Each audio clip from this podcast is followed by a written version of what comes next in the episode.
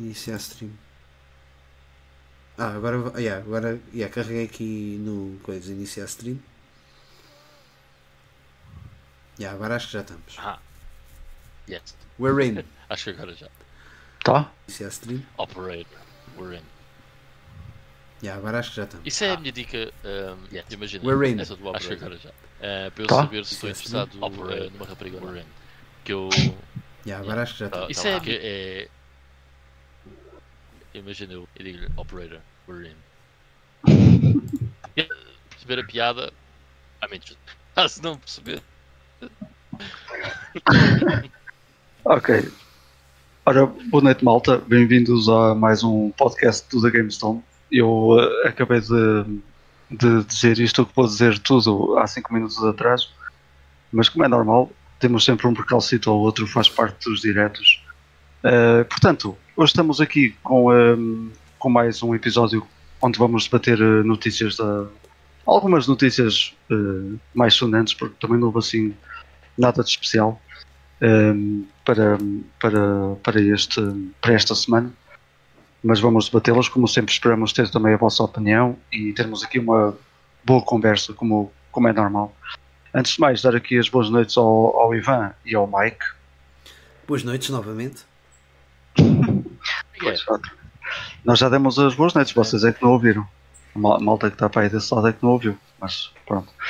Ehm, eu também tive umas mini férias eu também estava a mencionar isso. Não tive cá no podcast passado e desta vez não está cá o Ivo, eh, que também não, não pode estar presente hoje. Eh, portanto, vamos nós os três eh, prosseguir com isto. E, hum, como sempre, vamos começar pelo nosso Back in the Day ali com, com o Ivan. Oh yeah! Então, vamos ao Back in the Day. Hoje, por acaso, te- tenho aqui eh, duas coisas muito interessantes e depois só um apontamentozinho. Mas vamos até 1980, é o dia 22 de agosto, portanto, eh, hoje. Ahm, neste dia, há uh, 80, 41 anos atrás, to be a while. Ahm, Yeah.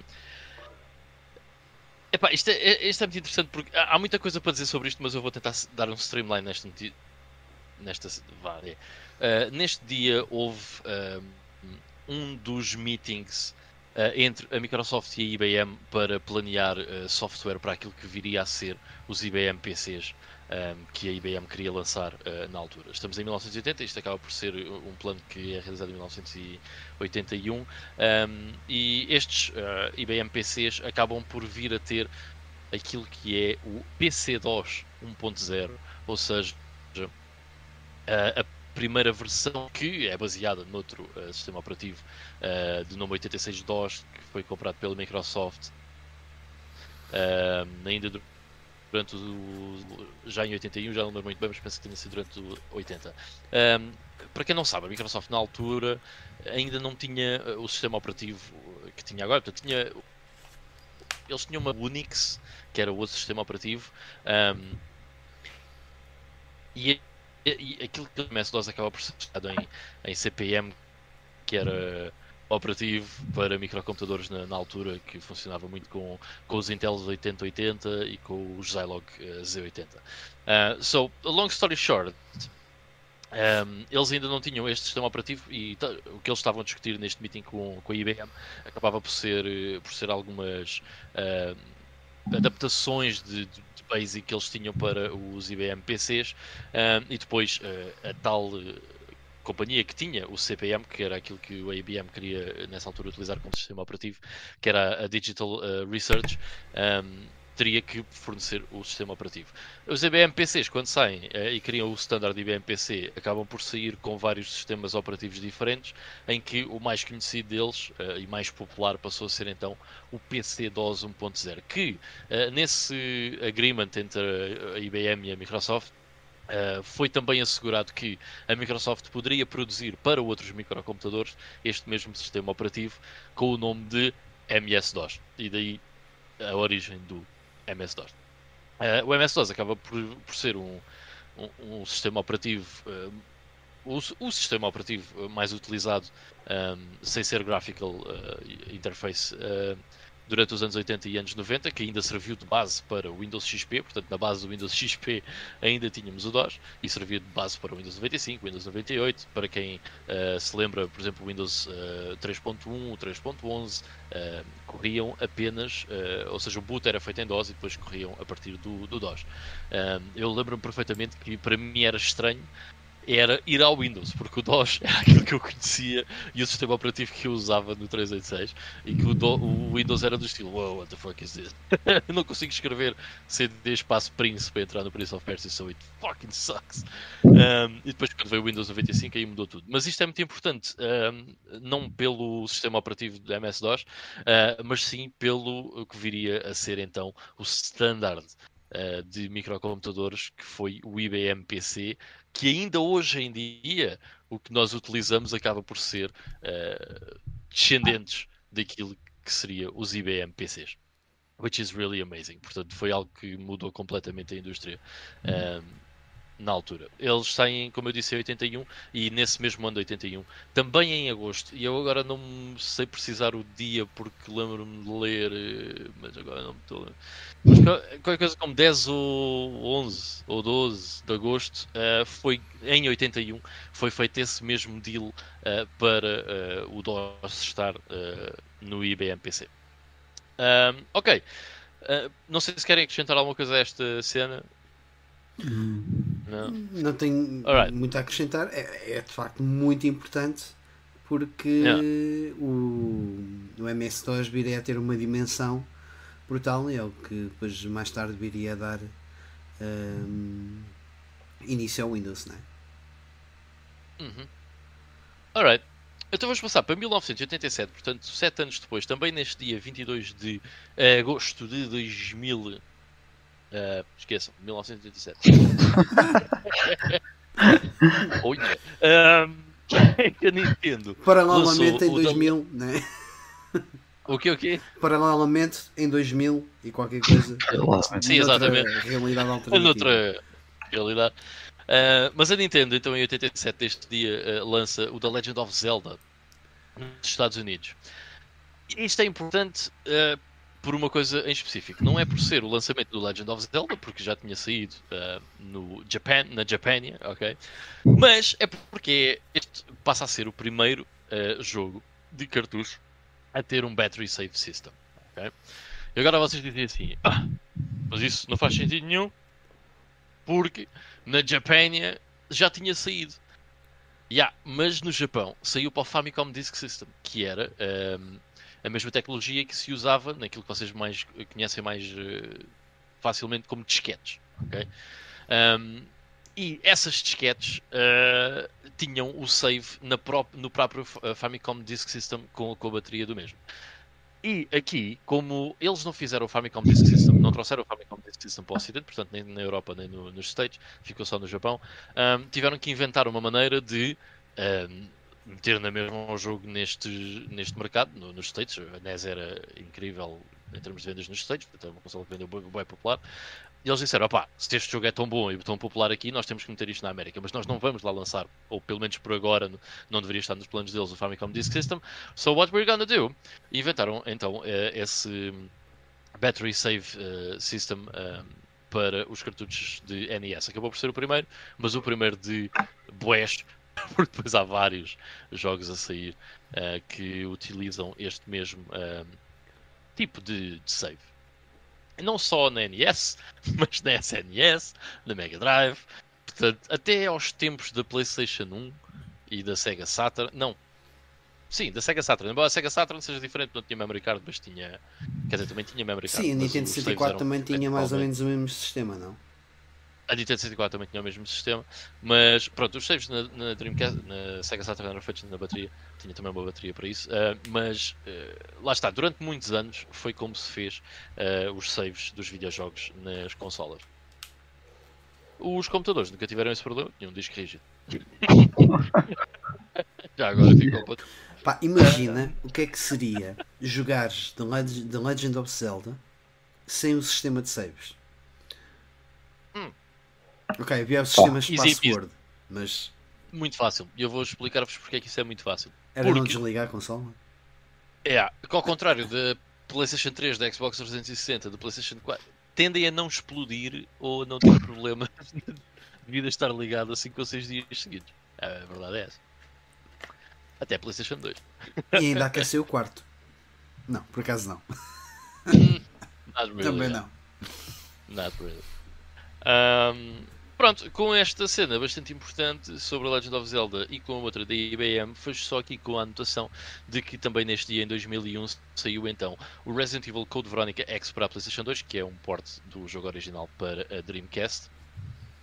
Um, e não se esqueçam, quando chegarem ao fim do jogo, o código é Verónica. E com isto acaba o Back in the Day. ok, nice.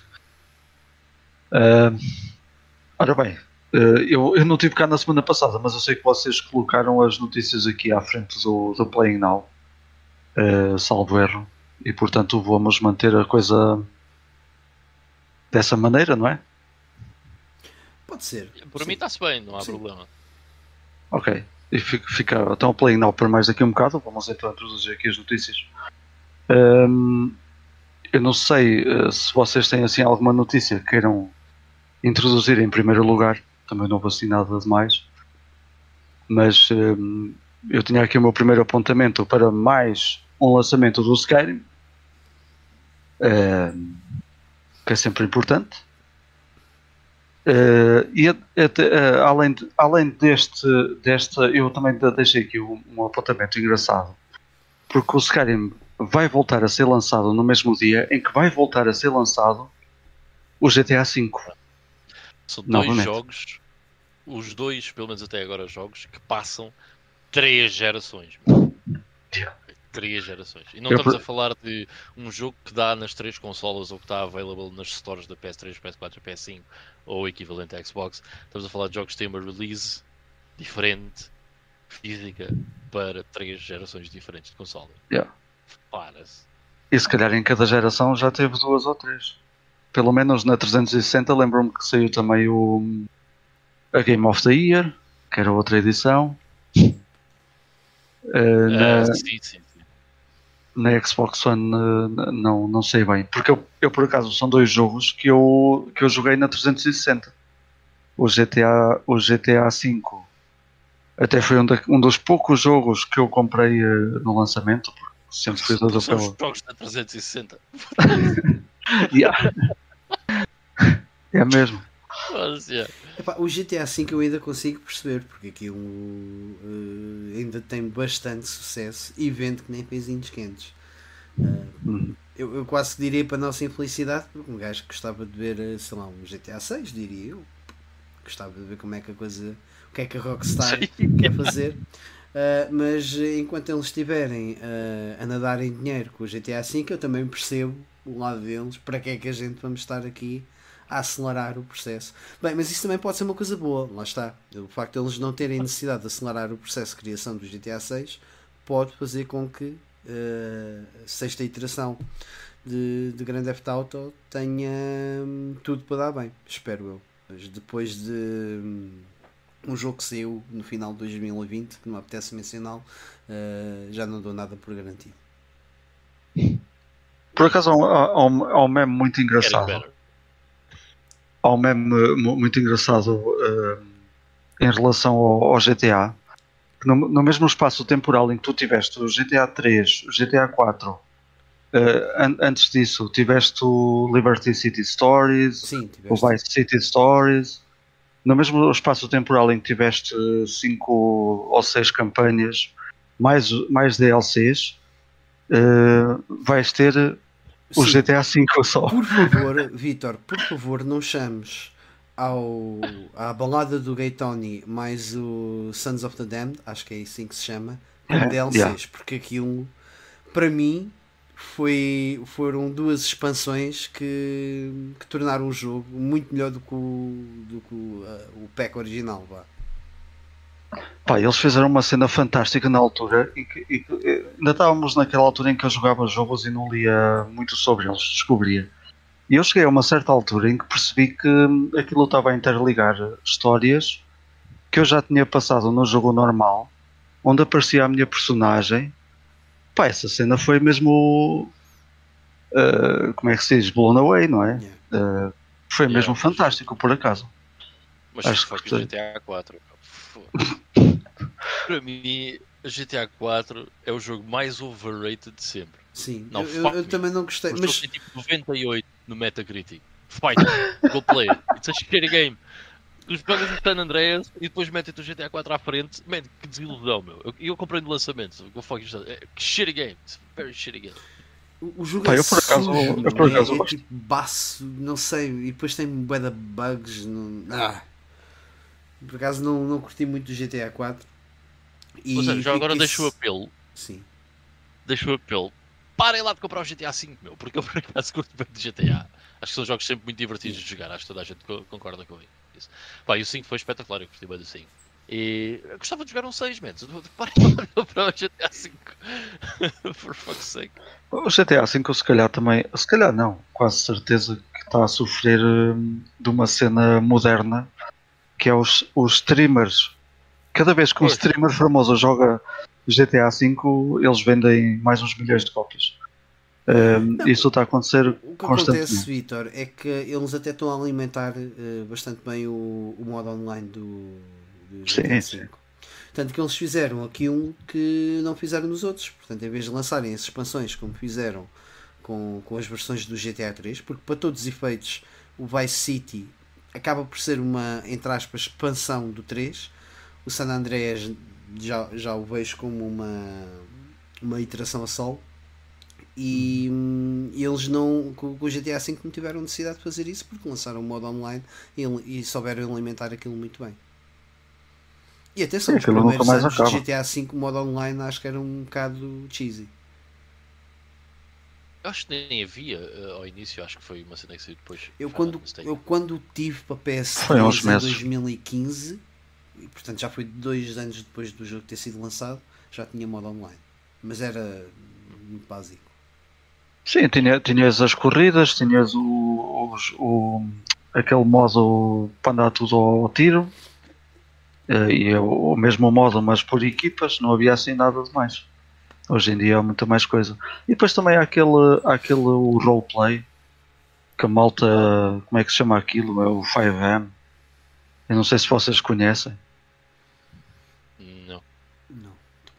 Pois isso é, isso é outra coisa que, que, que alimenta muito as vendas do, do, do, GTA V. O 5M é um, é um modo gigantesco uh, que permite. que permite, sei lá como é que eu vou explicar. Aquilo chama-se role, aquilo chama-se roleplay porque uh, o intuito daquilo é, é as pessoas uh, fazerem no jogo como se estivessem na vida real. Tu, se fores ver um stream de 5M, tens tipo um gajo a dizer que, que há uma chamada, tipo a ligar para a central, e então tens cinco jogadores, são jogadores reais, que estão na. que estão na que estão no, no, no, quartel de bombeiros e há um comandante, que está a fazer de comandante, que diz uh, cabo não sei o quê, mais cabo não sei o quê, saiam com, com o jeep e tu sais com, a, com o caminhão para apagar o fogo. E a, a malta faz daquilo como se fosse na, na, na, vida real. Eu por acaso já vi um stream, porque tenho um amigo meu que, fa, que, que, que, que joga bastante isso. E, e, ele, na, ele na cidade era tipo dealer de droga. E então andava e depois eles fazem aquilo fazem aquilo de uma maneira espetacular que uh, alteram o próprio mapa então ele tinha uma parte onde plantava cannabis uh, e eu, uh, os que fazem de polícias no mapa não sabiam onde era e ele tinha que andar a passar drogas de um sítio para o outro do mapa e não sei o quê. Uh, havia outro que, que, era tipo, fazia de conta que, era, que estava, trabalhava para os Correios, mas estava a transportar droga. Uh, e os gajos que faziam de, de PSP estavam a tentar descobrir onde é que eles estavam e onde é que pá, sério, se tiverem a oportunidade vão ver um stream ou um pouco do, do 5M para perceber o que é, aquilo é brutal. E tipo, tens. Tu, há coisas que não podes fazer no, no modo roleplay, que é tipo disparar contra outro jogador és banido do servidor. Um, se fores interpelado por um PSP que te pede os documentos, aquilo tem botões especiais para mostrar os documentos, para dizer o que estás a fazer. E só se o PSP te disser podes seguir com a tua vida, é que podes seguir com a tua vida não és banido do servidor. Ali a malta faz daquilo mesmo como se fosse a vida real, pronto. Ou seja, e acho que isso... o Truck Simulator, não é isso que queres dizer, não é, Sim, também, também há motoristas a passar cenas de um lado para o outro. Um, pá, e aquilo é fixe porque tem, tens, tens servidores tugas em que tens, uh, tens mesmo carros da, da, da, PSP, as ambulâncias são INEMs, está tudo alterado no próprio mapa, é, é, é muito porreiro. Uh, e acho que isso também ajudou, ajudou muito porque o 5M tá, tem montes de servidores e montes de pessoas a jogar aquilo. E, ou seja, quem quer jogar 5M não pode ter uma cópia. Tem que ter o jogo no Steam. Uh, é mais ou menos como, como aquele modo online que eu jogo no, uh, que eu jogo no, no, no Eurotruck para a malta evitar aquela malta que só faz merda obrigam as pessoas a ter o jogo original. E isso também faz com que haja muita gente ainda a comprar o jogo. Uh... Vocês reparem uma coisa: o jogo já teve no Game Pass, se não me engano. Yeah. Já teve no Game Pass, no PS Plus. Mas a Epic já deu o jogo, meu. A Epic já deu o GTA. Yeah. Por acaso há uma, not há uma notícia relacionada com isso. É impressionante.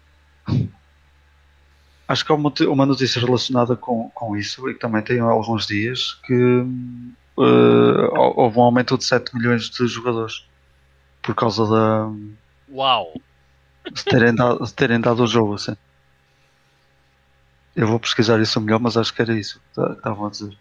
Bem, já agora, só para não causar trigger no pessoal que depois venha ver isto em diferido, o, uh, a versão Baby Monitor é um bocado tanga nossa, ok? Não, só porque não, não se justifica, a gente não sabe para onde é que vai ser lançado o Skyrim, os novos Skyrims, ou para qual é o intuito. Um, mas pronto, é um bocado ridículo do nosso ponto de vista. Yeah. Olha, deixa-me só completar é aqui o que eu. Só completar o que eu estava a dizer, por acaso encontrei a notícia aqui no, no The Verge. O, o facto da Epic ter dado o jogo em maio Uh, a Store do GTA V tem 7, ficou com 7 milhões de novos utilizadores. Portanto, houve boa da gente a... E depois pronto. Sim, porque quem não, se, quem não se, eu, se não estou em erro, acho que a versão que eles ofereceram não foi a versão base do jogo, foi mesmo a versão com os apetrechos todos, não foi? É, é a versão tens agora, eu acho que não há, não, não há DLCs pagos para o GTA V. Não, mas aqui, acho que era uma, uma versão assim mais XPTO que tinha um. Tenho, tenho, tenho essa noção, agora também lá está. Não, ah, é não tenho forma de É capaz de terem. É capaz de terem dado tipo mais algumas. GTA Ultimate Edition, uma coisa assim do género. Uhum. Se calhar algum dinheiro in-game e assim qualquer coisa. Yeah. Porque se tu, se tu começares a comprar na loja, continuas, não é? Eles também não são. Eles são poucos inteligentes para fazer dinheiro. Bom, falando em coisas mais interessantes, uh, outro, outro lançamento, e desta vez uma surpresa, pá, muito fixe, que aconteceu na QuakeCon, uh, que foi eh, relacionado com o primeiro Quake, numa primeira instância. Uh, pá, é sempre engraçado anunciar um, um, Quake Remastered ou Enhanced, como quiserem. O, o, o Mike estava ali quase a bater-me antes de começarmos o, o episódio, por isso é melhor dizer assim. Uh, pá, a cena fixa é que eles anunciaram uh, que o Quake ia voltar. Era uma cena que já havia um rumor no ar. E no momento em que anunciam o jogo, dizem está já disponível. Uh, pá, e acho que o preço muito convidativo. O jogo está disponível no Game Pass. Pronto, uh, porque o Quake agora é da Microsoft, não é? No entanto, yeah na, na, na, PlayStation e etc. E mesmo quem queira comprar na, na, Xbox, o jogo está a 10, a 10 paus. E aquilo já tem as expansões todas que saíram. E uh, o que acho que é muito fixe. Acho que é, que é muito porreiro. Já tive, por acaso, estive a jogar um pouco. Uh, e pá, aquela cena da nostalgia vem logo de cima. Uh, damos logo aquele trigger de, de felicidade por voltar a jogar aquilo. Olha, é. aproveito para fazer uma, uma questão já que o jogaste. Porque o Quake uhum. era um dos jogos que eu talvez o metesse em lista para o próximo ano. Uh, e estava aqui um bocadinho indeciso se iria jogar uh, até a versão. Porque eu prefiro jogar esses, esses jogos em, em consola uh, e estava um pouco indeciso se eu iria jogar em Nintendo 64 ou, ou Sega Saturn ou mesmo até a versão do GOG. Calma, Ivan, calma. Se acaba a versão do GOG. Uh, mas sendo que foi lançada esta versão, uh, tu comparativamente àquilo que foi lançado originalmente, sentes grandes diferenças ou não? Eu, eu acho que, que caí, caí do Discord e voltei a entrar. Então, vou, mas... vou resumir a minha, a minha questão. Uh, entre, entre esta versão uh, remastered uh, que foi lançada e a versão original, sentes que mudaram muita coisa do, do, do Quake original ou é só uma melhoria gráfica? Não, pá, eu, eu, eu vi aquilo como uma melhoria gráfica. Sinceramente, acho que quem queira jogar hoje em dia o Quake, quem nunca tenha jogado o Quake deve. É o meu caso. Pronto, então pode jogar na boa esta. Por uma questão de história, por uma questão histórica, Pai, eu não sei o que, é que aconteceu sinceramente ao Quake do Steam, porque o Quake que estava no Steam era a primeira versão sem.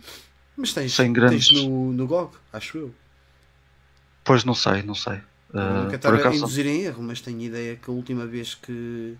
Porque foi, foi até no decorrer deste ano que eu estava já uhum. mais ou menos a pensar o que é que eu, o que é que eu iria depois adicionar à lista e, e vi que mas estava disponível no GOG. Mas o que, eu, o que eu ia dizer, e provavelmente Sim. isso aconteceu no Steam, é que aconteceu no GOG, é que a versão que estava lá passou a esta versão. Hum. E, que, e, quem tinha a versão antiga, que era a versão uh, original, uh, recebeu esta versão nova gratuitamente. Aquilo fez um update sozinho. Portanto, tu, mesmo que tu queiras ir por aí, acho que não vais conseguir jogar a versão original. Mas de qualquer aqui? maneira. disse aqui que não ah, Olha, também, é. também tenho. também é a única versão que tenho do, do Quake também é essa. E salvo erro, até é possível jogar o Quake 2 pela, pelo Quake 4 não. da 360. É, sim senhora, tem lá uma versão do Quake 2. Yeah. Uhum. Mas, Isso é sabes, sabes, eh, há bocado estava a dizer. Entre Mas é assim, a versão do. Diz Ivan, diz Ivan. Aí é só dizer, eh, epá, a versão do GOG, eh, se não fizer. É assim, substituíram também não há de ser por aí. Não, não creio que vá fazer uma grande diferença, mas a versão do GOG, se, é, se está lá, pelo menos a versão que, que estava anteriormente, foi a que eu joguei este ano, um, epá, e funciona perfeitamente sem qualquer problema. Outra opção é simplesmente escreve no Google Quake OpenGL yeah. vais yeah. encontrar a versão original do Quake. It's fine. Mas o que eu, o que eu senti ali foi uh, texturas uh, texturas refeitas, não, não é aquele upscale, aquilo nota-se que foi que houve ali algum trabalho para ser para, para estar de acordo com os dias de hoje. Pá. Uh, mas de resto está tudo igual. Tens o 16 por 9, o jogo está em 16 por 9 obviamente. Pá Há, há não sei se o antigo gostava, tem, tem a ver com o que eu ia dizer. Um, e já agora dar aqui as, as boas noites ao, ao Bruno, que já, já anda por aqui pelo chat, e ao nosso amigo Ivo Leitão. E o Ivo estava a dizer que estava curioso com a versão de Nintendo 64. A cena da versão de Nintendo, Nintendo 64, se, se a memória não me falha, epá, em termos gráficos, aquilo mete o jogo se calhar um bocado colorido demais, com aquelas uh, texturas muito mais básicas, que era típico da Nintendo 64 uh, texturas muito mais lisas. Um, e acho que isso não cola nada bem com o Quake. O Quake é uma cena tipo granulada, uh, sujo. Um, eu gosto uhum. bué, bué disso. Um, e eu já experimentei aqui um bocadito da versão da, da, da, Sega Saturn. E visualmente até não me pareceu assim tão mal quanto isso. Um, Epá, ok, deixa-me pôr um parênteses. A versão da Sega Saturn é jogável mas acredita não tem nada a ver, porque eu joguei a versão da Sega Saturn e depois fui jogar a do PC ao mesmo, eh, foi na mesma semana e não tem nada a ver. lembras-te quando tu me disseste assim, pá, estava a pensar a jogar o Doom, tenho lá a versão de PS1, just don't do that, don't do that. Mete no PC. Há, uma, há, há, razões nessa, nessa época, ok, hoje em dia não faz grande diferença, a menos que tu prefiras o rato em vez de coisa enfim, PS4, isso é tudo igual. Mas nessa altura havia mesmo uma diferença enorme entre aquilo que um PC conseguia fazer e o que uma consola conseguia fazer. Pai, no caso do Quake da, Nintendo, da, da Sega Saturn, ou no caso do Doom, uh, que saiu para, para, para 32X, para Super Nintendo, para a PS1, pá, a versão de PC é de longe melhor. De longe melhor. E a versão do Quake é igual. É mesmo. Não tem nada a ver. Nada a ver.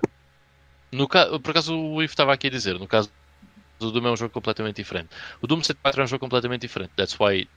Essa, é por isso que essa versão do Doom, o Doom 64, acaba interessante. Também está no Game Pass, já, já agora. Mas acaba por ser interessante uh, porque é uma versão realmente diferente. Ou seja, não é sequer o mesmo jogo. Não estamos a falar do mesmo jogo. Agora, uh, outras versões que são baseadas na versão de, de, de MS-DOS, epá, não vale a pena. Por, ainda por cima porque é tão fácil jogar o Doom uh, no PC hoje em dia que é tão simplesmente como pá, tirar o jogo de algum lado e meter o estava para cima do DOSBox e corre perfeitamente bem. Não tem nada de difícil. Epá, e qualquer PC corre o Doom. eu lembro-me de jogar o Doom. Uh, eu lembro-me de jogar o, o Doom 1 e o Doom 2 já aqui há alguns anos. Estava numas férias, pá, há uns 10 anos talvez. Estava de férias e tinha um EE PC, aqueles PCs que da canucas de 10 polegadas que andaram aí na moda uh, há, há, uns valentes anos. E aquela porra corria o Doom com o DOS, pelo DOSBox na boa. Portanto, não há razão para jogar as versões de, de consola, sendo que são nitidamente inferior. Usa, usa o Quake por acaso não está naquela fantástica loja que vocês têm na PS Vita? Tá. Uh, quer dizer, o Quake. o Quake. Está o Quake 2, está o Exen, está o Heretic, hum. o Doom não me lembro por acaso, mas é capaz. Porque eu por acaso na, na, na Xbox está tá, tá o Doom e o Quake também são dois jogos que costumam estar em todo lado quando há essas lojas. Uh, estão lá sempre. Respondendo aqui ao Ivo, já agora. É PS2. É lado básico. Sim, sim. Eu, eu acho que o Mike, se quisesse ter mesmo aquela sensação Quake mesmo, devia fazê-lo no PC. Claramente. Eu estou é tendência. Deixa-me só dizer isto. Desculpa, é que na Sega Saturn, ok, tu tens um D-pad e 6 botões, ok? E o Quake é, é arguably, mas o primeiro FPS em que tu realmente beneficias imenso de ter um rato e um teclado, porque é totalmente tridimensional, ok? É, só aí é uma diferença gigantesca no que, na experiência de jogo que tu podes ter PC ou numa consola com esse jogo. Yeah. É mais por uma questão de comodismo. Olha, da, da, na semana passada estávamos a falar do, do Assassin's Creed 3 Liberation. Epá, eu, eu tenho a noção e já sabia uh, de antemão, uh, graças ao Ivo, que a versão PSP não era propriamente recomendável uh, e sei que, um, que a HD seria a opção mais certa. Pelo facto de já ter essa cópia, é que acabei por jogá-lo. É mais nesse sentido. Já tenho aqui a cópia da Sega Saturn, não sei se, se me atiro a ela ou não Uh, mas eu, eu, também, lá está. Uh, o benefício de jogar estes jogos antigos é ter a experiência que foi na altura, é fazer uma, uma espécie de time machine e irmos para aquela época e vivermos as coisas como eram naquela altura. É um exercício que eu curto é fazer entre, entre jogos depois mais recentes e depois ir aos mais antigos. Gosto yeah. muito de fazer este, esta transição aqui na cabeça porque sou, desta claro. altura, sou dessa altura. Um, e portanto também procuro aquilo que é a melhor experiência mais aproximada um, ao, aos, aos tempos antigos. Yeah, então, pondo esse ponto, isso é bastante interessante o que estás a dizer, porque o Quake, tanto o Doom como o Quake, como o Wolfenstein 3D, e já agora por acaso recomendo, porque uh, acho que não é um jogo que tu tenhas jogado, mas acaba por ser o antecessor de, de tudo aquilo que a ID Software depois fez para a frente. E é um excelente jogo também. E acaba por ser, tu gostas de jogar cenas pela ordem, né? Acaba por ser o Wolfenstein 3D, depois o Quake, estás a ver? mas o Quake é daqueles jogos extremamente exatamente pelo que conseguiu no PC, estás a ver? porque tecnologicamente era algo que não se tinha antes do, do 83. Depois tens 157 eh, mil Doom clones, ok? Que todos utilizam a mesma estrutura tecnológica do, do, do Doom. E depois tens o Quake, porque o John Carmack disse achas que eu vou fazer um Doom clone? Estás, mas é maluco, eu quero é avançar para a frente com as coisas. E o Carmack desenvolve o, o Quake que acaba por ser outra revolução na tecnologia daquilo que era possível fazer na altura. Uh, portanto, é importante, tendo, tendo, mesmo isso em consideração, é importante jogar o Quake uh, no PC. Acho que é interessante, por exemplo, depois de conhecermos o Quake no PC, de jogarmos o Quake no PC, ver, por exemplo, a versão de Sega Saturn que eu, como eu fui ver, epá, e é interessante porque tu percebes, ok, isto era o que o sistema conseguia fazer e é um bom jogo, ou seja, imagina se a pessoa naquela altura só tinha aquela opção, eu não diria que a pessoa ia, fosse ficar ofendida com aquela versão do, do Quake, um, mas realmente não tem paralelo com aquilo que, que é a ah, versão do PC. Eu já te disse isso mais que uma vez. O Quake 2 da PlayStation 1 é o melhor FPS que aquela consola tem. É mesmo muito. É muito, muito bom, sim. Bom. Okay. E eu acredito sim que a versão de PC acaba por ser amplamente melhor, como qualquer jogo que vinha do PC para a PlayStation. É normal, estás a ver? Porque hum, lá está, estava muito à frente daquilo que as consolas conseguiam fazer na altura. E epá, o Quake 2, por exemplo, na PlayStation 1 é, uma, é um excelente porte. é um excelente porte, é mesmo muito bom. Mas sim, não se compara ao, àquilo que, que o jogo era no PC. Yeah. Ora, deixa-me só adicionar aqui uma informaçãozinha quanto a, quanto a este Quake Remaster ou Enhanced, ou o que quiserem. Uh, e até para responder ali ao, ao Ivo, ele teve aqui um bocadinho connosco, mas acho que não estava quando eu referi isso. É que este, esta versão uh, renovada tem também um, um suporte para mods que é extremamente interessante. E até nas próprias consolas tem, tem lá o menu para mods e o único mod que está lá é precisamente o Quake da Nintendo 64 que eu ainda não experimentei, mas aquilo dá para fazer download e provavelmente aquilo depois aplica por cima do jogo ou qualquer coisa tenho que ir eh, tenho que experimentar também. Mas acho que é uma porta uh, principalmente colocarem isto no PC é logo uma porta para nas, não digo nas consolas mas no PC é, é uma porta para uma infinidade de possibilidades que a malta se vai lembrar de fazer uh, certeza como aconteceu por exemplo com com o Zoom que tem aquela aquela ferramenta onde já apareceu onde já apareceram FPS do Batman já apareceu o, o Zombies Ate My Neighbors em 3D, etc. Yeah. Sim, o primeiro dia tens modos que nunca mais acabam. Aliás, se, se yeah. podes uh, estar uma vida inteira a jogar Doom e os mods. é mesmo. Olha, saiu há pouco tempo, há pouco tempo, há uns meses do Castlevania. Não sei se o, se o Ivan viu yeah, esse. Dizer, yeah. Foste tu que mandaste até. Ah, se, se calhar. E por acaso aquilo estava muito porreiro. Uh, mas bom, para, para uh, finalizar a notícia, ou completar a notícia, o Game Pass, além do primeiro Quake, uh, recebeu também o 2 e o 3 no, no PC. Portanto, estão os Quakes todos no, no, no Game Pass. Quer dizer, o 4 não. Um, mas já tinha acontecido com, com os Dooms, com o Wolfenstein, vai tudo para o Game Pass é, estamos, estamos também ao mesmo tempo a, a provar um bocadinho da, da, da, dessa compra da Microsoft, não é? Que já se sabia que mais cedo ou mais tarde ia tudo parar ao Game Pass, que é o, que é o serviço que eles querem impulsionar e os jogos agora são deles, por isso. É, quem tem Game Pass fica contente, pronto. Bem, passando à frente, saiu também esta semana, finalmente, o, um jogo português feito por uma pessoa só, salvo erro. Um, que é eu, é o... eu acho, espera aí, eu acho que, que acaba por haver aqui um, um grande erro generalizado. Não é um jogo hum. português, tem é um, um, português à frente do jogo. Mas o jogo okay. não, é, não é português o produtor, o main producer é que é português. Exatamente. Eu acho que. Porque não, o, o, que tu estás a dizer é, é, o que a maior parte das pessoas estão a dizer, mas eu acho que é importante também retificar isso. Eu, eu pelo menos, é eu, eu gosto lá... muito e tenho muito orgulho quando vejo nomes nacionais em grandes projetos. Uh, e o 12 Minutes, aliás, é o único jogo que me está a puxar, deste ano, de 2021, que me está mesmo a puxar a, a, a querer jogá-lo. E, e, acho que não vai demorar muito tempo até o, o comprar, uh, como, como conseguir comprar. Não sei se ele está disponível na Steam, já agora confirmei. Só... Uh, PC, PC e Xbox. Exato. PC não sei bem onde é que é, mas deve ser no Steam. Mas por acaso quero, é um dos jogos que eu quero, quero comprar deste ano porque o feedback está a ser bastante positivo. Mas desculpa, mas era só replicar que... isso que acho que é, é importante. Mas, é... mas mesmo, mesmo se fosse ao.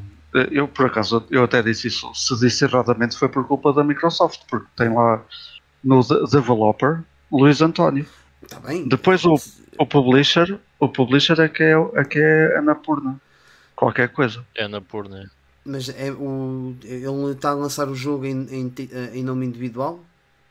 Sim, é só. Eu, eu, o, que diz aqui até que foi então posso estar, criado, posso ser eu que está... foi criado só por ele. Posso ser eu então que estou errado nessa, nessa informação. Mas, um... mas é, é normal ter sempre eu... ajuda, ter sempre uma mini equipa por trás, obviamente. Mas não sei. Mas uh, realmente a cena que também man, One Man Band, estás a ver? Tipo One Man's Project. Mas, é pá, se for, man, da própria Luís António. É. O Luís António que trabalhou ex-Rockstar. e acho que ele também trabalhou no Ubisoft. O Ubisoft. Pelo sim. que eu tinha visto. Eu por acaso estou a ler aqui na, na Wikipedia. Claro que não se pode confiar a 100% na Wikipedia, mas diz lá que é, foi tudo ele. Que ele apresentou o jogo em 2015, sozinho. Tinha, tinha ideias há, um, há uns anos, quando aliás, depois de ter sido uh, apresentado na E3, e foi um dos grandes. Aliás, acho que foi o jogo uh, mais. Uh, não é mais premiado, mas. ou seja, que teve grandes highlights na, na, na E3 que foi, que foi apresentado. E só depois é que soube que, que, que havia um, um Luís António envolvido e pronto, que era uma das, uma das figuras. Ele também, se não estou em erro, trabalhou no The Witness, não foi? Sim, sim, sim. Exatamente. Diz aqui, sim. Mas pronto, também posso ser eu que estou errado Já nessa... agora custa 20 euros e 99. Ok. I'll buy it. Uh, o jogo, de qualquer maneira, voltou a ser notícia ainda nesta semana porque, o, o se forem ao Twitter do Hideo Kojima, yeah. uh, ele fez um primeiro tweet a falar do jogo e depois fez para aí uns 5 ou 6 seguidos a responder ao seu próprio tweet a dar, uh, a dar mais uh, shout-out ao, ao, jogo, aos, aos 12 Minutes. E, e, ele acabou com um tweet a dizer que depois de jogar aquilo ficou com vontade de fazer um novo jogo de, de aventura, que eu sei que vocês que vocês gostam dos jogos de aventura que ele, que ele produziu no passado. Portanto, acho que é uma cena do caraças. Além do jogo ser português, ainda, ainda ter o Kojima a, a dar o blast. é uma cena do caraças. Há uma cena que eu curto bué, que é quando grandes developers uh, mostram publicamente que jogam outros jogos. Eu acho que isso é uma cena bem fixe, porque uma pessoa às vezes fica naquela yeah. tipo, esta malta faz jogos, mas eles jogam jogos ou, yeah. ou só é a cena de fazer. e é sempre bem fixe também. O Kojima ver... não só joga jogos, como vê filmes e de certeza que gosta de arte, porque é daquelas pessoas que, vê que, tem, vês que nos jogos dele Sim. há muita cultura envolvida, estás a ver? E tu não tiras cultura a ver o Big Brother Deixa-me dizer isto, eu, eu portanto vi o 12 Minutes do Series X que tinha, tinha posto lá no Game Pass e lembro olha, este é o 12 Minutes é aquele jogo do Tuga e caralho, okay. meti o, aquilo a instalar. Uh, epá, mas não estava assim naquela não sei quê. Quando o Vitor manda para o grupo do WhatsApp a dizer assim, é pá, o Kojima fez um tweet a dizer que o 12 Minutes é brutal. Eu assim, shit, really? ok, vou ter que experimentar. Pá, se ele está a dizer que é brutal, é, respeitas a pessoa. Man, e, e tive, eu não acabei o jogo, ok, mas estava a jogar antes de fazer o podcast e estive a jogar desde o fim de tarde, era pá, e se calhar, mas entretanto fui jantar e tal, mas estive sempre aqui a jogar o jogo. Pá, e o jogo é até agora espetacular. Espetacular. E logo ao início, uh, bem interessante, logo ao início. Espera aí que perdemos o, perdemos o Ivan. Estás aí Ivan. Oi? Tá a falhar um Peço desculpa, a minha net é. é que eu tenho que estar a utilizar o Wi-Fi e a minha net é boa da podre. Agora está uh, fixe, mas esta última parte não se. não, se, não apagamos nada. Melhor. Pronto, a cena que eu estava a dizer é que no início do jogo tens logo ali uma mega, referência ao The Shining, portanto, quem uhum. conhece The Shining do, do Kubrick vai, vai ficar logo tipo, wow, wait, isto é do The Shining. é bem interessante e tu ficas logo, wow, ok, cool. E depois, conforme tu vais jogando o jogo, faz-me lembrar muito um, certos filmes uh, do, do Alfred Hitchcock, como por exemplo o, o The Rope, ok? Ou o Dial M for Murder. Um, e depois fui ver e realmente são duas influências dele, e é óbvio isso no, no jogo. Bah, e até agora está a ser uma experiência super interessante, muito, completamente diferente de, de outras coisas que vocês podem jogar. Uh, o jogo basicamente prende-se com um, um, personagem que está preso num time loop, um, e esse time loop são 12 minutos e, e passa-se no apartamento dele quando ele chega do trabalho. Uh, e nós, quando começamos o jogo, não, temos, não sabemos bem o que é que está a acontecer. É do estilo, ok, estou uh, aqui, a minha mulher está a falar comigo, ok, vou falar com ela, vou perguntar isto, isto e aquilo. E de repente começam a acontecer cenas, man, e tu começas, wow, what the fuck? E passado uma pai uma hora, tu já percebeste a mecânica da cena e já estás a tentar alterar as coisas dentro dos loops e a tentar descobrir aquilo é quase um puzzle game ou um adventure game tipo point and click dentro daqueles 12 minutos. Epá, é super, super interessante. Sabes uma, uma cena bem interessante? As possibilidades até agora são imensas.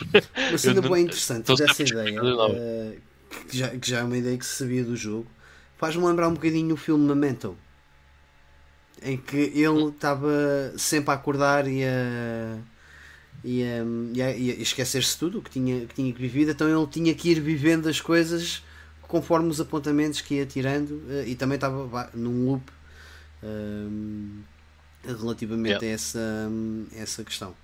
Mas também, também Aqui ao contrário, yeah, exato. as outras pessoas é que não se lembram e é bem engraçado porque a primeira vez que acontece uh, tu acabas o loop, né? o primeiro, a primeira vez que o loop acaba e tu voltas ao teu apartamento e está tudo a acontecer outra vez e tu vais ter com a tua mulher é tipo Uh, e ela faz, diz exatamente a mesma coisa. Tu, wow, shit, wait. What? Aliás, é outro filme com o Tom Cruise que, ah, que é precisamente sim. isso. Eu agora não me lembro do filme, vi há pouco tempo e por acaso até gostei. Gostei bastante. Esse, é, desse... esse, é, esse, esse, filme é baseado num, num anime. É? Ou numa. Ou, sim, sim. Se, se gostaste desse, devias ver o original, okay. o japonês. Aliás, não sei se saiu em filme ou se é mesmo só leitura, mas tem que Eu lembro-me na altura de ter gostei mesmo muito do filme. Assim, aliás, dos últimos filmes que vi, uh, foi aquele, de facto, o subsaiu. É o Killer qualquer coisa, não é? Também não me lembro ah, bem. não me lembro do nome. Uh, Apanhei-o assim à toa na Netflix. Uh, era uma cena de ação com aliens e tiros e não sei o que. Disse, olha, é isso mesmo. Ele está sempre a fazer o loop. Yeah, yeah. Sempre morre, volta outra vez ao, àquele momento. É muito fixe. Olha, deixa-me só completar então que o, este jogo, o 12, o 12 Minutes, até o momento, tem um espetacular 9 em 10 do, do GameSpot uh, e um 8 em 10 do Game Informer e do, do IGN, que são uh, notas pá, espetaculares. Uh, diria que já, já, já é uma nota alta, ninguém consegue um 10 em 10, não é? Tirando dois ou três jogos por ano. GTA 4 que é um jogo de merda. yeah. Por isso é que não se pode confiar nestas coisas. Uh, enfim. Ah, outra coisa que eu queria dizer, se vocês Força. quando jogarem o jogo, uh, porque epá, recomendo mesmo que toda a gente vá, vá experimentar, porque é mesmo muito diferente, uh, vocês tendo em consideração que foi feito por um gajo, foda-se, incrível. Okay, incrível. Yeah. Olha, está aí o Kadash. E o Kadash está a dizer é o Edge of Tomorrow. Yeah. É isso mesmo. Obrigado, Kadash. Ah, ok, era isso que eu estava à procura do Edge of Tomorrow. Uh, era fixe era saber onde é que ele era baseado, mas uh, Lives I Repeat. Ah, chama-se Is Kill. Por isso é que eu me estava a lembrar do Killer, mas afinal não. do Hiroshi Sakurazaka. Consegui ler a primeira. Já agora, o 12 Minutes está disponível no Game Pass, um, tanto no PC como no Xbox, portanto, uh, e presumo que esteja disponível no Xbox One também. Não tenho certeza. Não, não é um truque que queira a Xbox Series X, certeza absoluta, portanto, não sei. Olha, por acaso não reparei nisso, instalei, mas. Tu por acaso não, não tens Game Pass, Mike, no PC, nem no PC. Não. não. Pá, metes agora por um eurito só para jogar o 12 Minutes. Olha. Não é mal, não é mal pensado. Fica, fica, yeah. fica te barato. Não é Depois logo vês se compensa. Uh, yeah, eu também pego Xbox ano, porque, porque este ano, só numa nota à parte, é pá, assim, de jogos novos, de IPs novos, pá, não houve assim nada de extraordinário a sair, ou houve? Pá, Sem ser pá, para a nova geração, hum. sei uma coisita ou outra, mas. Uh... Resident Evil 8 Tá bem, mas não é um novo IP, estás a perceber? Nova, Sabes que eu tenho aquela doença ah, de novo. ter que jogar as cenas todas por ordem. Houve muita coisa anunciada, novo, mas que não. acho que não, não. Tipo o Falconeer, que acho que saiu assim um bocado ao lado. Foi um tiro um bocado ao lado. Os Medium também não é assim nada por aí além, acho eu. Não, não me puxou, não me puxou nada. Não, não, são, não, não saiu nenhum system seller até ao momento, se é por aí. Yeah. Vai sair se calhar agora o Forza Horizon 5. Mas lá está, já vem de outra, de outra série, estás a ver? Eu, sim, sim, eu, pois. Eu, também, não é, também não é uma nova coisa, Houve aquele de, dos, dos, dos bichos mutantes que também saiu. Que o Biomutants. Yeah, Biomutants. Depois estive a ver, não, não, não, não me chamou também nada a atenção. Sinto falta de ter um jogo este ano de. Epá, yeah, isto parece-me fixe, já anda a ser falado há algum tempo tem aqui algum hype, agora controlado, obviamente. Uh, mas, claro. uh, mas o 12 Minutes é aquele que eu acho que vou pegar e jogar e, e acho que vou curtir. Depois Olha, tu para, gosta... para, o próximo, para o próximo episódio já possa falar um bocadinho. Tu que gostaste muito do, do Paper Mario, tens um jogo também que está no Game Pass. Isto é só para para, para o Euro de saber melhor, que é o, o a Bug Fables. Que os gajos basearam-se completamente no Paper Mario okay. para, para fazer o jogo. Eu não sei se vocês conhecem, mas aquilo está muito, muito bom. Agora, isso parece publicidade. Parece publicidade, mas uma coisa que podes, uh, por causa do Game Pass, se meteres agora o Game Pass para experimentar, experimenta o stream porque quase todos os jogos agora estão, ou os mais importantes, têm a possibilidade de fazer stream. Ou seja, o teu PC nem sequer. O teu PC pode ser um 386 e it's gonna run. Desde que o teu PC sai, abra. Imagina, desde que o vosso PC abra um browser, estás a ver? Uhum. It works. E da minha experiência é que a latência entre o comando e o computador é praticamente nula. It runs really well. E como a tua internet também é boa, acho que vale a pena. Portanto, mesmo se quiseres experimentar coisas mais recentes que estejam no Game Pass, uh, uh, pá, aproveita, experimenta. I'll take that in mind. Pá, por um euro.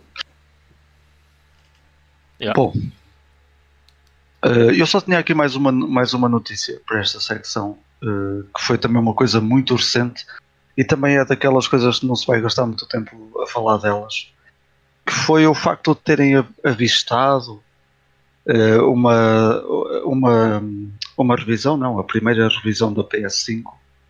E estas coisas são, são, são vistas porque os números de série mudam, há pequenas coisas no, no, nos manuais que mudam.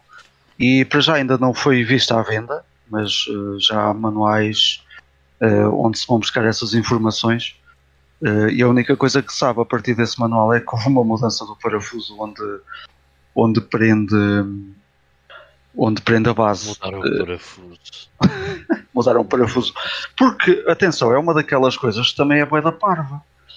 Uh, e já, já para não falar de como é que é, o, que, o que é que é preciso fazer para mudar o, o disco rígido da PS5, mas o próprio parafuso.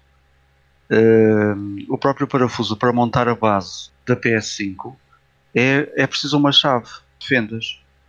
Quando tu num computador há anos que é, que é enroscado à mão, que é à mão, não é? Ah, okay. Que foi isso que mudaram agora na, na, na PS5. É daquelas coisas que tu pensas, isto já devia vir uh, de início.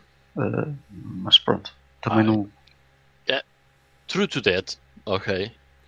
Mas, é pá, o pessoal que reclama porque é preciso uma chave de vendas, meu, também é um pecado. Fosse, é uma chave de vendas. Não tens yeah, uma chave de fenda claro. em casa? eu, não só, eu percebo o que é que estás a dizer, tipo. Podiam ter uma daquelas roscas como tens na caixa do PC hoje em dia, que é, acho que todas as caixas hoje em dia são assim, né? que é só desaparafusar. Foi, foi, foi o é que eles alteraram agora. Ah, sim, sim, claro. É para claro. basear. Aí o parafuso, estás a brincar? É, parafuso de uma chave de fendas. Mano, até uma faca sacas o parafuso. Não, só estou a ah, falar, porque é, da, é, daquelas coisas que... Pronto, és escusado. Sim, sim, sim. Eu não sei qual é que foi essa revisão que fizeram. Claro, também não se sabe ainda. Blá, blá. Mas, Mas só isso que. Por exemplo, na PlayStation, a PlayStation 2.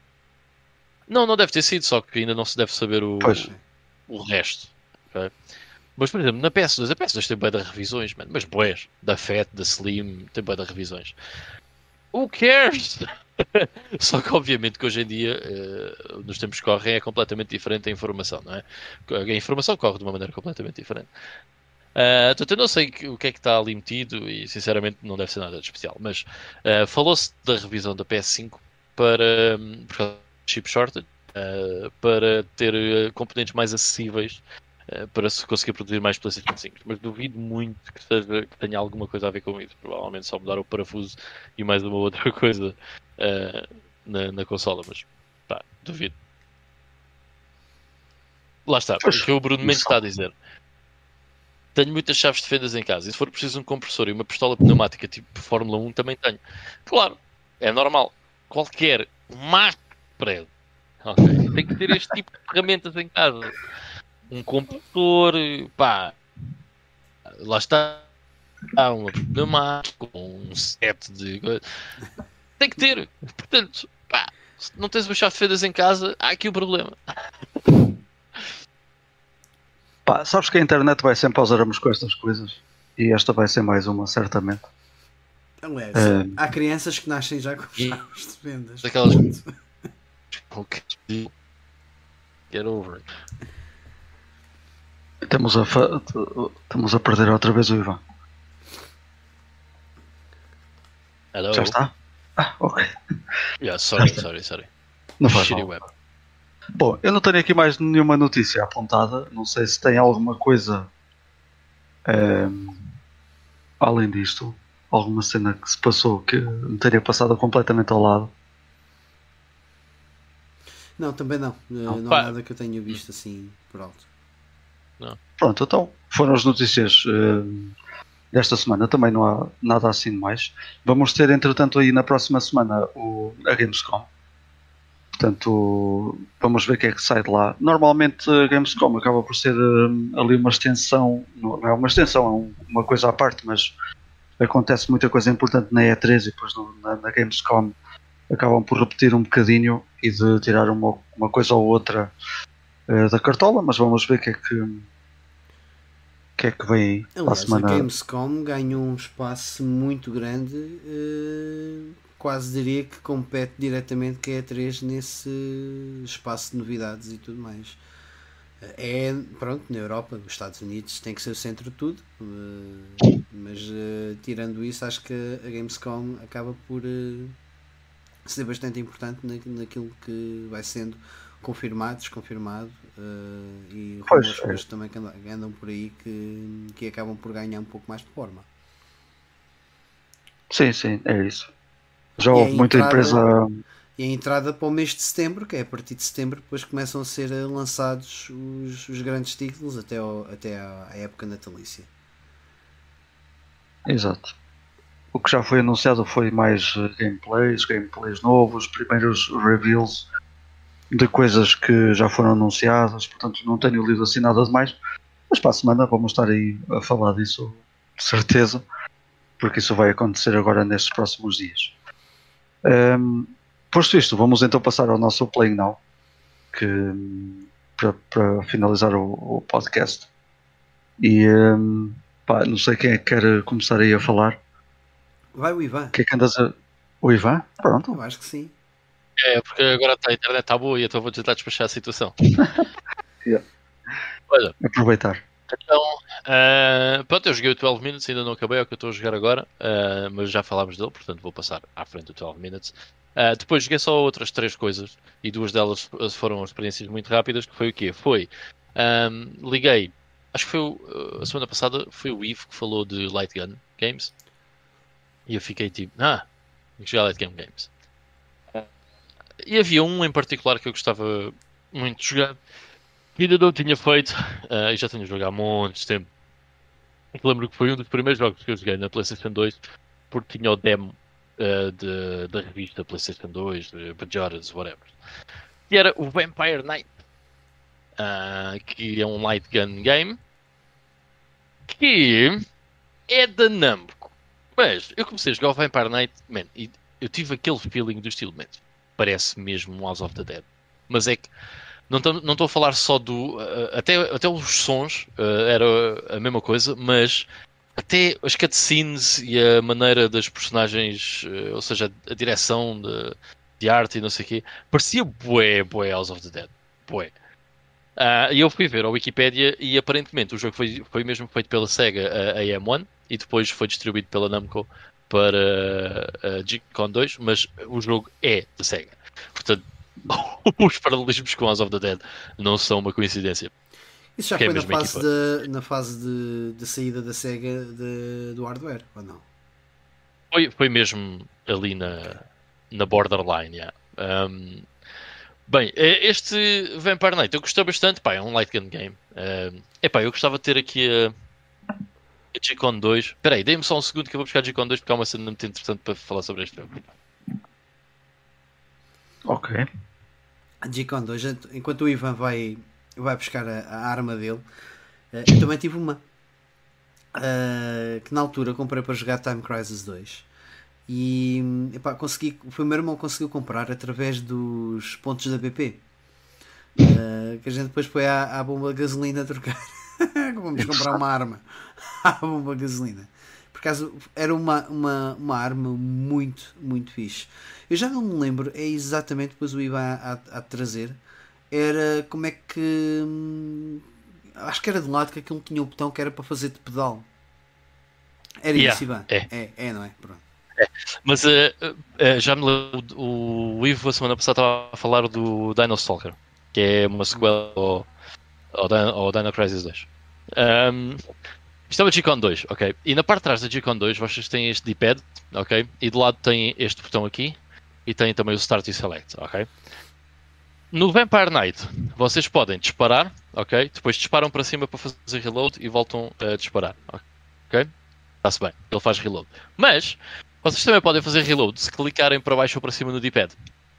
O que faz com que eh, exista uma pseudo-cheat possível do jogo em que se vocês simplesmente carregarem no gatilho ao mesmo tempo que carregam no D-pad, na teoria vocês não têm balas infinitas, mas tecnicamente têm, porque estão sempre a fazer reload. So if you shoot like this, têm balas infinitas. Não Eh, pensaram isso nisso. tornou o jogo muito mais fácil. eh, pá, pronto, foi fácil de passar o, o Vampire Knight. Ahm, mas o jogo é fixe, pá, tem uma história super cheesy, personagens super cheesy, é uma mesmo boa. É, é giro, man, é giro. Eh, e faz-nos recuar àqueles tempos das arcades. Eh, muita, muita fixe. Depois ahm, de ter acabado do Vampire Knight, no dia a seguir ahm, fui jogar outro jogo também super arcade e este eh, foi, um, foi um jogo que eu joguei mesmo na arcade e tenho pena que a G-Con 2, tal como todas as outras pessoas que eu conheço, não tenha eh, a colatra. Pá, pá, pá! Porque o Time Crisis 2 na arcade, cada vez que disparavam, a colatra vinha para trás, fazia trá, trá, trá, trá. E era, era bué da fixe, meu, era bué da fixe. Ahm, era tipo Rumble, mas muito melhor. Ahm, Yeah, e depois experimentar então o Time Crisis 2, que é uma versão super enhanced da versão arcade, eu não fazia ideia, mas o Time Crisis 2 originalmente é de 1997 e só chega eh, à PlayStation 2 eh, nesse porte em 2001, portanto há ainda uma boa quantidade de anos entre uma versão e a outra. Eh, o Time Crisis 2 funciona de uma maneira muito diferente, porque vocês na arcade têm um pedal para. Uh, quando pressionam uh, o pedal, é que vocês saem e podem disparar, ok? Um, esse pedal, quando vocês estão uh, escondidos, aqui funciona com este botão, portanto, vocês basicamente segurando a arma assim, vão, fazem assim para disparar, largam, fazem reload e escondem-se. Ah. Um, again, foi bem da fixe voltar a, a, jogar o Time Crisis 2. Uh, deu para perceber quanto do jogo é que eu não vi nas arcades, porque obviamente que um gajo só tinha ali uma ou duas moedas e, e aqui é completamente diferente. Um, mas pronto, o jogo tem três atos, também é muito fácil de chegar ao fim mais uma vez uma história completamente passável. A única, o único problema que eu tive no Time Crisis 2 é que o meu está em espanhol. Olha, e chegaste yeah, a ver se não é por acaso o, o, qual é a região que tu tens na tua consola? Está em, tá em inglês, já. Eu, tá. eu fui ver isso porque okay. eu fiquei do estilo. É pá, não acredito que está em inglês, não queria jogar aqui, em espanhol, não queria jogar aquilo em espanhol, voltei ao menu e já está tá em inglês. So, provavelmente é mesmo o disco, aliás, só pode ser o disco, portanto vou ter que comprar outra versão de Time Crisis 2 para não ter aquilo em espanhol, porque dói-me um bocado quando tu ouves Time Crisis, doce. Depois é. não me lembro como é que ele diz, mas recarrega! Epá, é horrível, horrível. Mas pronto, e depois os personagens do voice setting está tudo em espanhol, é pá, péssimo. Não sei o que é que os espanhóis têm na cabeça para fazer este tipo de situações. Bem, uh, passando à frente. É peraí, peraí, antes, antes de passares à frente, jogaste o, o tiro ao disco ou não? Não. Não jogaste? Como assim?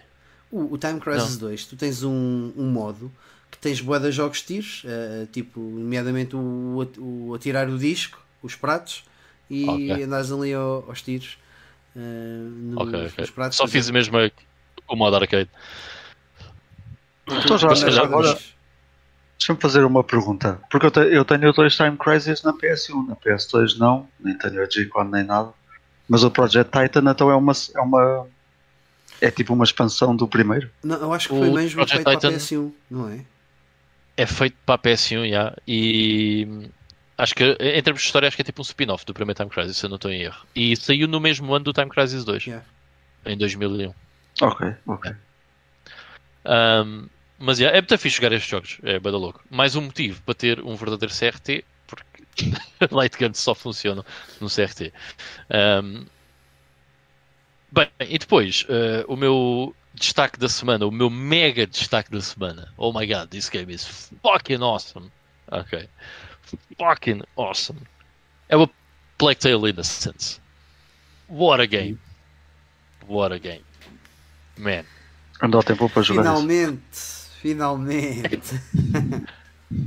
Até vou dizer que, epá, às vezes isto acontece que é. Um, eu joguei o jogo, eu não tinha uma cópia física do jogo, porque o jogo está no Game Pass uh, e pronto, está melhorado para a Series X e não sei o que, eu joguei essa versão, porque pronto, está 4K, 60 FPS, já essas merdas, né? Pronto. Um, muito mais bonito. E eu joguei essa versão e um, eu joguei o jogo em dois dias, em duas, uh, em duas sittings, vá, digamos assim, desde o fim da tarde até, até à noite, um, até bem de noite, uh, no segundo dia. E eu gostei tanto, tanto, tanto do jogo, no dia a seguir, fui à de comprar uma cópia.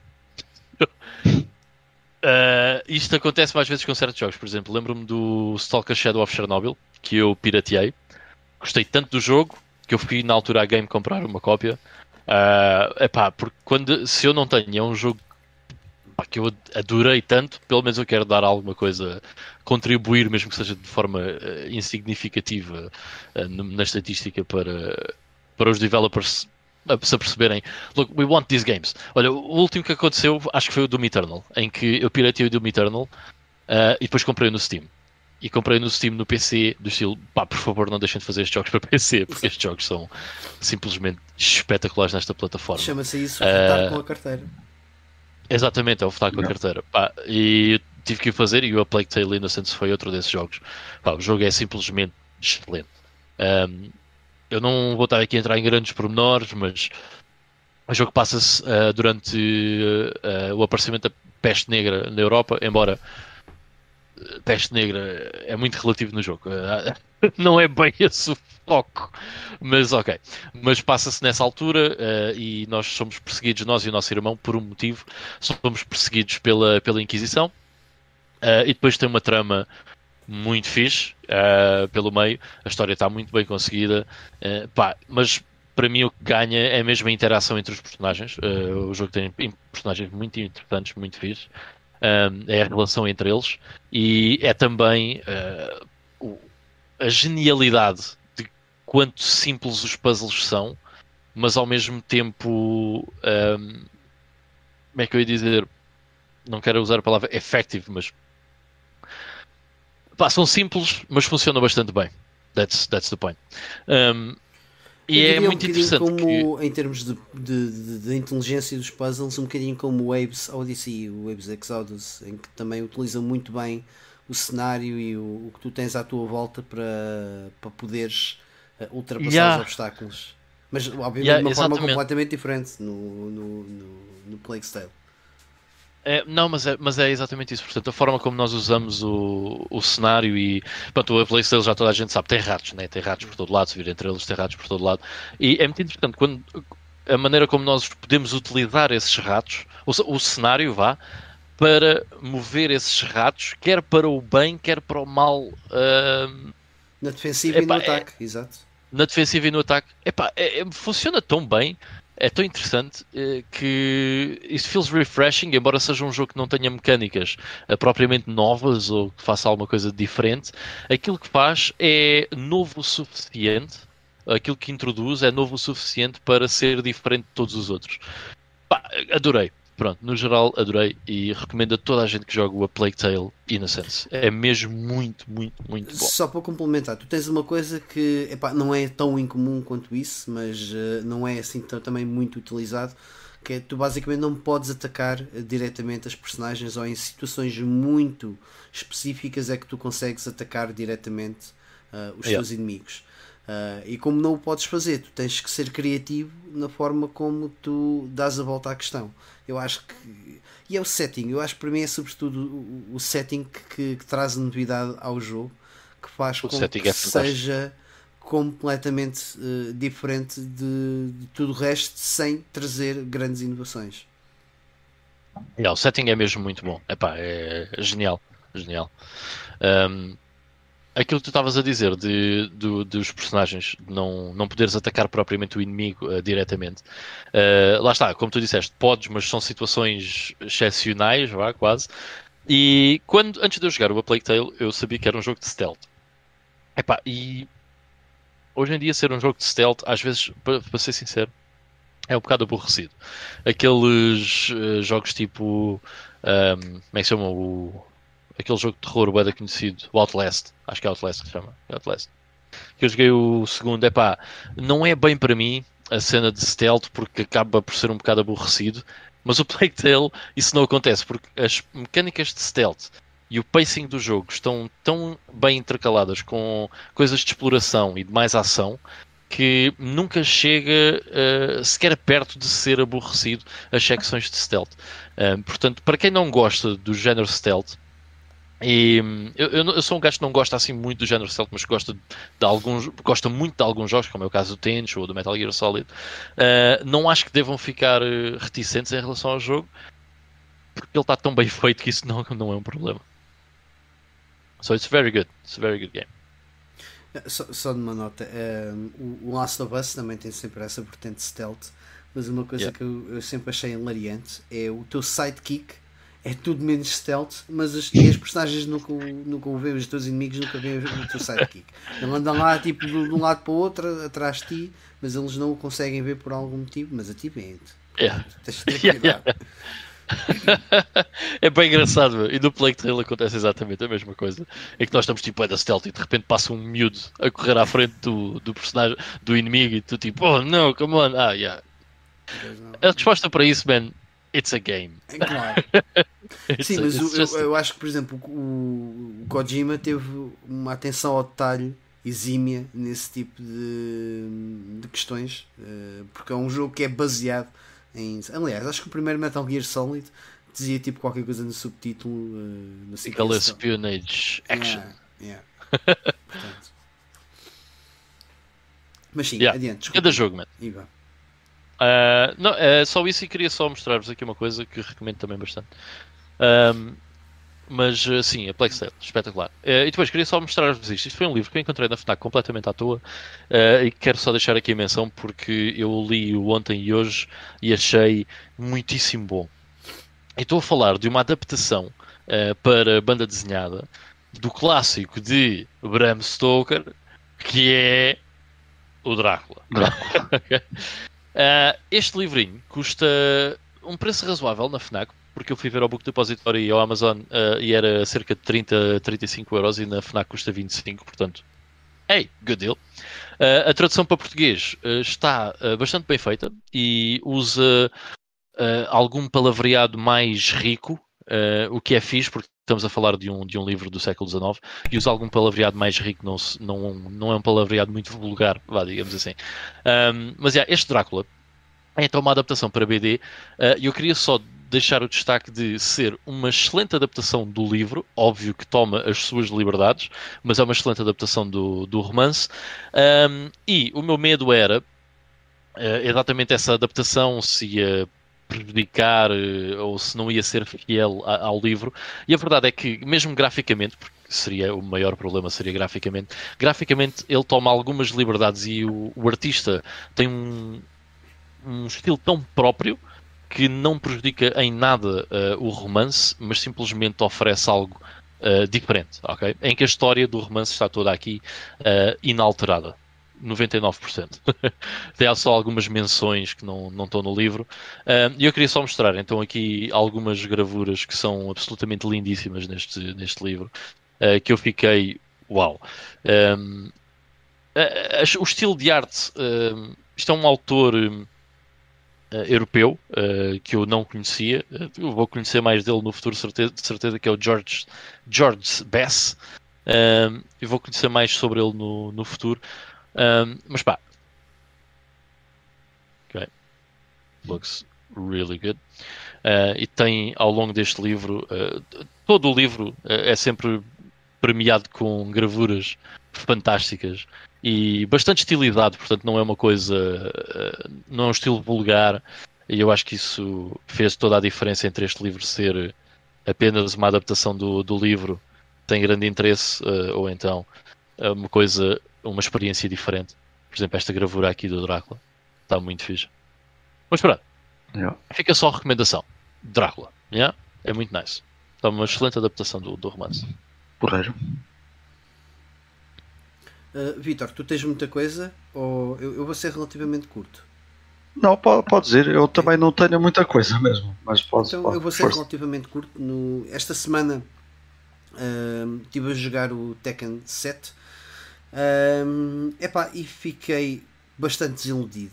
Uh, já o Tekken 6 uh, ficou um uns furos abaixo uh, daquilo que eu esperaria. Uh, epá, a verdade seja dita, o Tekken 5 é para mim a melhor iteração de, de todos. Uh, depois do Tekken 3, fica, aliás, entre o Tekken 3 e o 5, para mim acaba por ser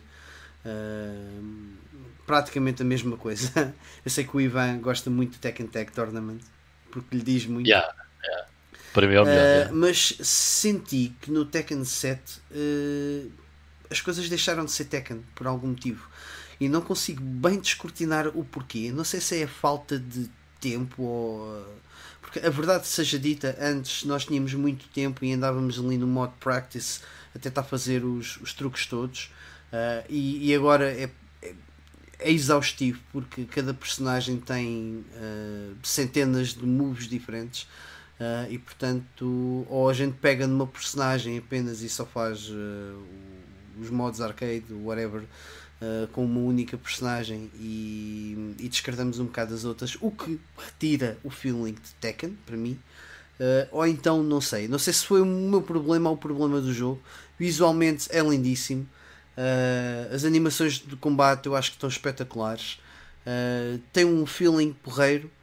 Só que depois falha ali qualquer coisa. Eu, eu sinceramente eu tive alguma dificuldade em descortinar o, exatamente o que tem um grande problema que uh, os loadings uh, são terríveis e uma pessoa uh, se perde o combate está ali quase um minuto à espera para o repetir, porque além de um loading Pois há sempre aquela sequência inicial que não dá para dar skip, ok? São 10 segundos, mas 10 segundos cada vez que perdemos um combate é um bocado uh, cansativo e, e num jogo de combate isso não pode acontecer. A coisa tem que ser instantânea.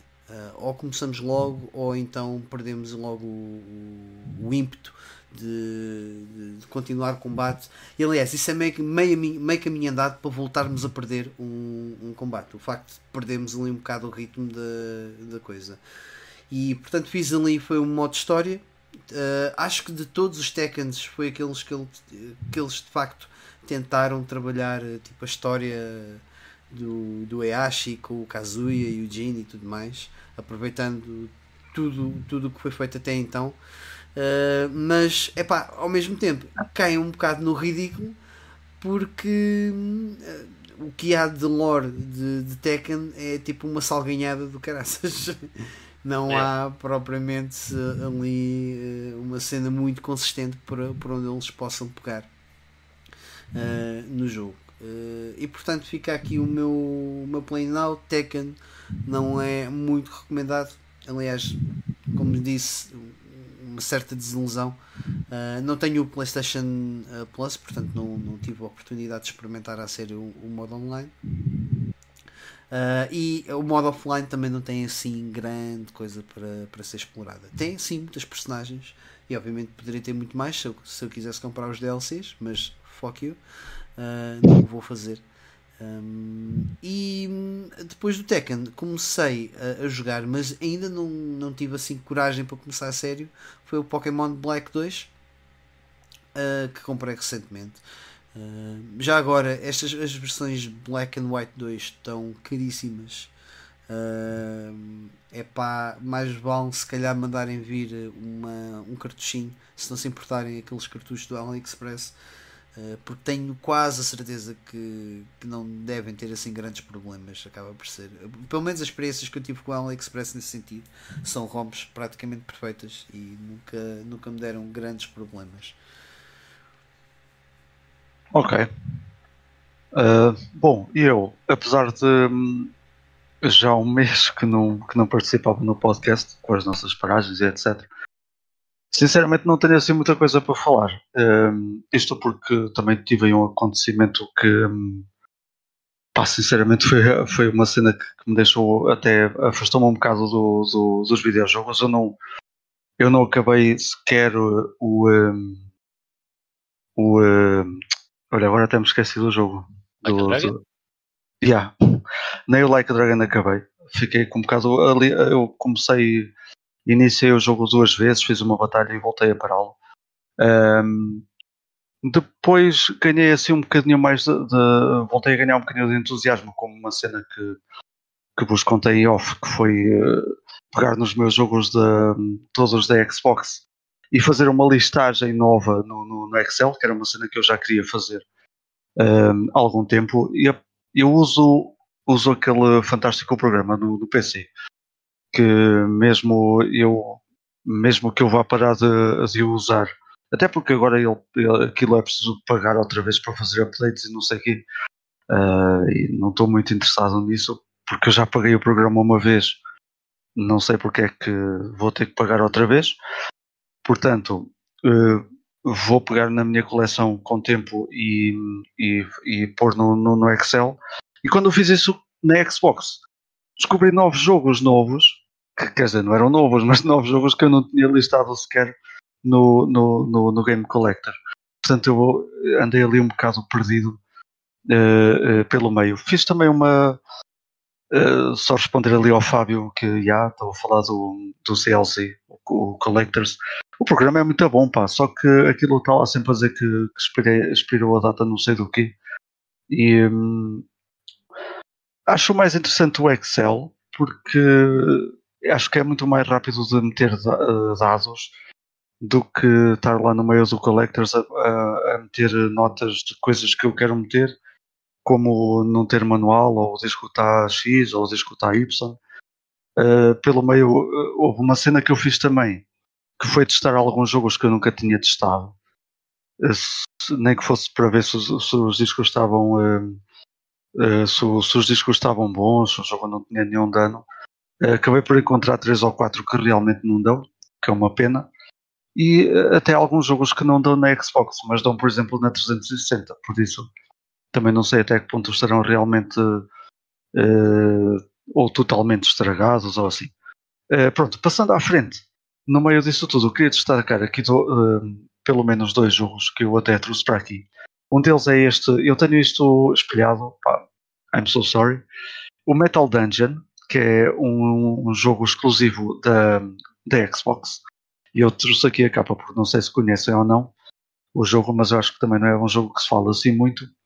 Um, eu, tam eu também não vou conseguir falar a 100% do jogo porque eu, eu joguei uh, tipo 5 minutos e voltei lá outra vez porque fiquei interessado no jogo eh, porque o jogo faz algumas coisas que se veem muito, muito mais uh, nos jogos de hoje em dia do que se via antigamente. Uh, basicamente, nós começamos o jogo e aquilo tem uma história que é, é, tipo uma realidade alternativa e existe um, um, uma, uma superestrutura que foi tomada por não sei por quem e nós temos que libertar, que libertar aquilo que é basicamente aquilo que se chama Metal Dungeon.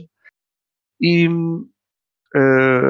nós começamos o jogo por eh, escolher cinco personagens para a nossa team uh, e pode ser feito. Nós podemos fazer as personagens uh, nós mesmos e temos que, que escolher a, a, a, classe a classe deles, o sexo, onde é que eles são bons, etc. Podemos depois escolher a cara, o cabelo, essas coisas todas típicas de um, de um RPG mas como são cinco, sempre de cada vez, eles até adicionaram a, a opção de, de, de, do CPU criar eh, automaticamente, até escolher a classe a que pertencem e tudo, porque também são muitas classes e, e acho que é por isso que se tem que jogar o jogo várias vezes, que é tipo descobrir o que é, em que cada classe é que é bom e em que, em que ponto da nossa. Porque depois temos aquela cena RPG antigo de ter três à frente e dois atrás, onde é que cada um é bom e etc. Uh, eh, e depois pronto, depois somos, lanç somos lançados na, na, tal Metal Dungeon. E o que é que acontece? A Metal Dungeon, uh, Dungeon cada vez que vamos lá, é totalmente diferente. É, eu, as, as salas e a, e a cena por onde nós uh, entramos e os corredores lá dentro são, são aleatórios a cada run que nós fazemos porque é suposto nós morrermos uh, para melhorar uh, coisas fora, para apanhar itens que depois trazemos para fora, uh, para voltar lá cada vez melhores. Portanto, é um roguelike com, com dungeons criadas aleatoriamente, que é uma cena que em 2001, 2002 eu acho que não se via assim muito. E daí eu ter trazido o jogo e falar um bocadinho dele, que, eu acho que é uma coisa que se usa demasiado hoje em dia, principalmente o aspecto do, do, de roguelike e, e até da cena aleatória, uh, mas não, não nesta altura. Portanto, aí a nota para o Metal Dungeon, que, que achei interessante. Outro jogo que eu nunca tinha lançado e que depois acabei por fazer uh, Breath níveis foi este Gauntlet uh, Dark Legacy, que eu também nunca tinha jogado. Uma curiosidade é que este selo dali uh, maiores de 15 é o selo australiano, PAL australiano, mas atrás tenho o, selo uh, do IJAC, do IGAC, IJAC, não sei como é que vocês dizem, ou seja, IGAC. as cópias IGAC, pelo menos as cópias da Xbox vendidas em Portugal são uh, restos australianos, provavelmente. não sei, não sei como é que estas coisas acontecem, mas, mas acontecem. Eu uma vez abri um Snow White and the Seven Clever Boys para a PS2, que ainda é um jogo assim com, com um valorzinho porreiro. E epá, aquilo estava selado, mas eu abri porque rasguei o selo sem querer. É, whatever, acabei por abrir. E meti aquilo no Instagram só para piada. E eu vou um gajo depois vem falar comigo e dizer: Ei, abriste mesmo aquilo? E eu, já. Yeah. Ah, então como é que aquilo tinha um selo IGAC do Spec Ops? Do estilo. que eu, eu aquilo é plástico. E depois abri para o Instagram. What? Isso é bem comum, mano. é bem yeah. comum coisas acontecerem. Uh, ainda no outro dia estava ali a ver um jogo qualquer que também tenho uh, selado, mas selado com celofane daquele tipo da, da Ecofilms ou whatever, que tem o se ligar com uma coisa completamente diferente. Isso é, é muito mesmo, muito comum. Hoje em dia sim. provavelmente não, mas há uns anos atrás era muito, muito comum. Naquela altura era. Em relação, eh, em relação só ao Dark Legacy, eu tinha o jogo, nunca o tinha jogado. Dentro do jogo até tinha o talão de compra da, da Virtual Antas, que, yeah, da Virtual Antas, que entretanto vi, vim a descobrir que é, que é a loja Player eh, qualquer coisa, uh, que é uma loja onde ainda se pode comprar online e até onde vendem jogos usados. Acho que é uma loja que acaba por passar assim um bocadinho despercebida hoje em dia porque usa-se muito a sex, usa-se muito o game trade, mas ainda há algumas lojas que vendem até uh, jogos mais uh, jogos assim mais antigos para, para outras consolas e esta, esta loja acaba por ser assim, um bocadinho daquelas lojas perdidas. De qualquer maneira, depois eu, de jogar o jogo, acabei por perceber um bocadinho que é, que é muito parecido é um jogo que saiu na, na, nas arcades e este Dark Legacy também saiu, que era o Gauntlet Legends, que salveiro também tem uma cópia no, um, eh, na, na, na, Dreamcast. Depois das minhas típicas leituras, vim a descobrir que esta Dark Legacy acaba por ser um tipo uma uma expansão, não, não é bem uma expansão, mas acaba por expandir o que era o, o Gauntlet Legends e, um, e torná-lo melhor e mais completo e com mais coisas ainda. E, porque a jogabilidade acaba por ser igual. Acaba, eu acabei por gostar bastante do, do Dark Legacy uh, por isso mesmo, porque a jogabilidade em si é muito, é muito arcade e faz uma coisa que já os Gauntlets antigos faziam e que depois perderam, que é ter aquela, aquelas, uh, aquelas cenas de onde saem os fantasmas, de onde saem, ou de onde saem os. Uh, os monstros e que nós temos que, que, que derrotar aquilo ou que partir aquilo para, para eles pararem de, de, de, aparecer. Ali pelo meio, não sei se foi depois do Gauntlet 4 ou depois do Gauntlet 3, que acabou por se perder essa essência do, dos primeiros Gauntlets e, e este Gauntlet acaba por ir buscar também essa, essa, essa cena dos primeiros jogos.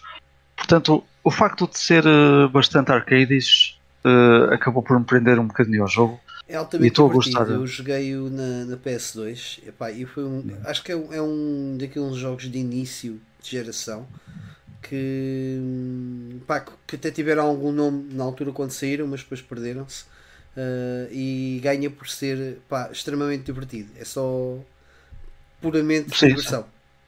Exatamente. É um jogo que não, que não envelheceu sequer, porque acaba por ser um hack slash uh, que, que, é divertido pelo hack and slash em si.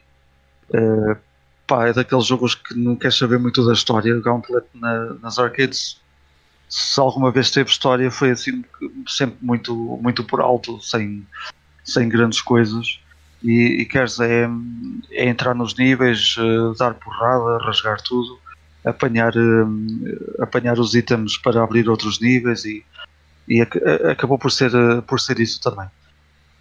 Um, passando à frente, ali para, eu até dei, deixei a dica ao Mike, porque era outro jogo que vergonhosamente eu nunca tinha jogado, que é o, o Rally Sports Challenge uh, eh, 2, que, que eu tenho numa capa versão alemã também, para contrastar ali com, com o selo com o selo da, da idade australiana, mas o jogo em si, depois lá dentro, é todo inglês, por isso uh, é cagativo. Epá, isto acaba, eu arrisco-me a dizer que é um dos melhores jogos de rally que eu já joguei.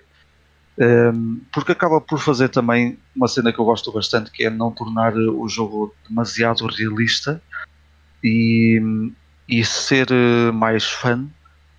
Um, além do, do modo de rally normal como nós o conhecemos, eh, em que temos que tentar fazer os, os, o menor erro possível para ter bom tempo, este jogo adiciona também uh, um modo de jogo que é o Rallycross, uh, com mais malta, com mais corredores na pista.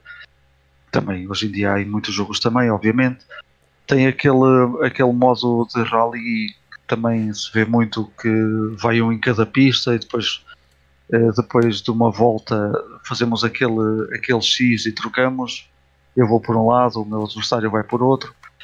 E tem uma cena que eu nunca tinha visto num jogo de, de rally que é o, que é o Wild Climb, uh, que é um tipo de rally em que vamos mesmo a subir uh, a montanha, portanto adiciona ali ao, ao modo de rally uma dificuldade extra uh, por ser a subir, por termos que ter mais algum cuidado.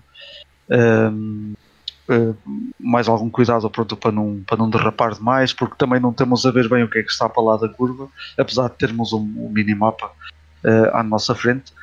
E o facto de ser, de ser mais arcade do que propriamente do que, do que propriamente, como é que se diz, a simulação. Uh, não acaba por fazer mais o meu gosto. Pá, e estou a adorar o jogo.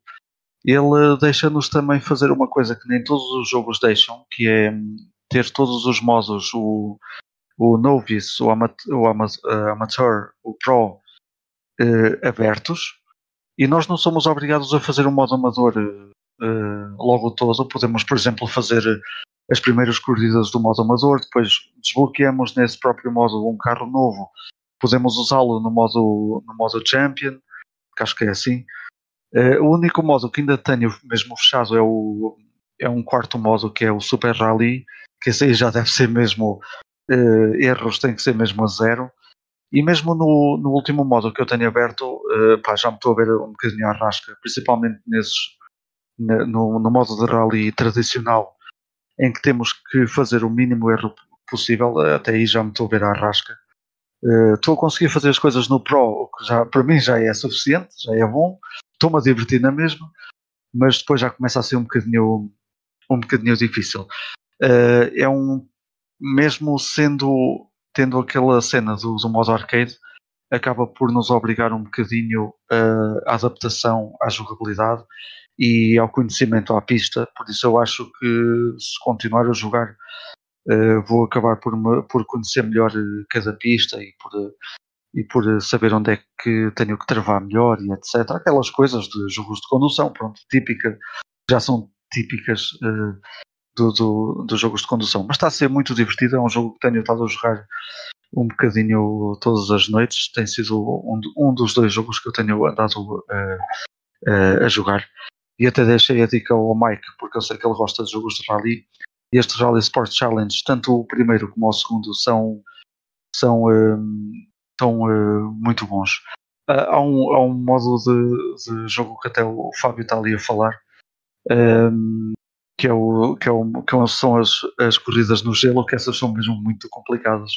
O carro uh, foge por todos os lados, que eu, te, eu nem falei nesse modo, mas também existe. Uh,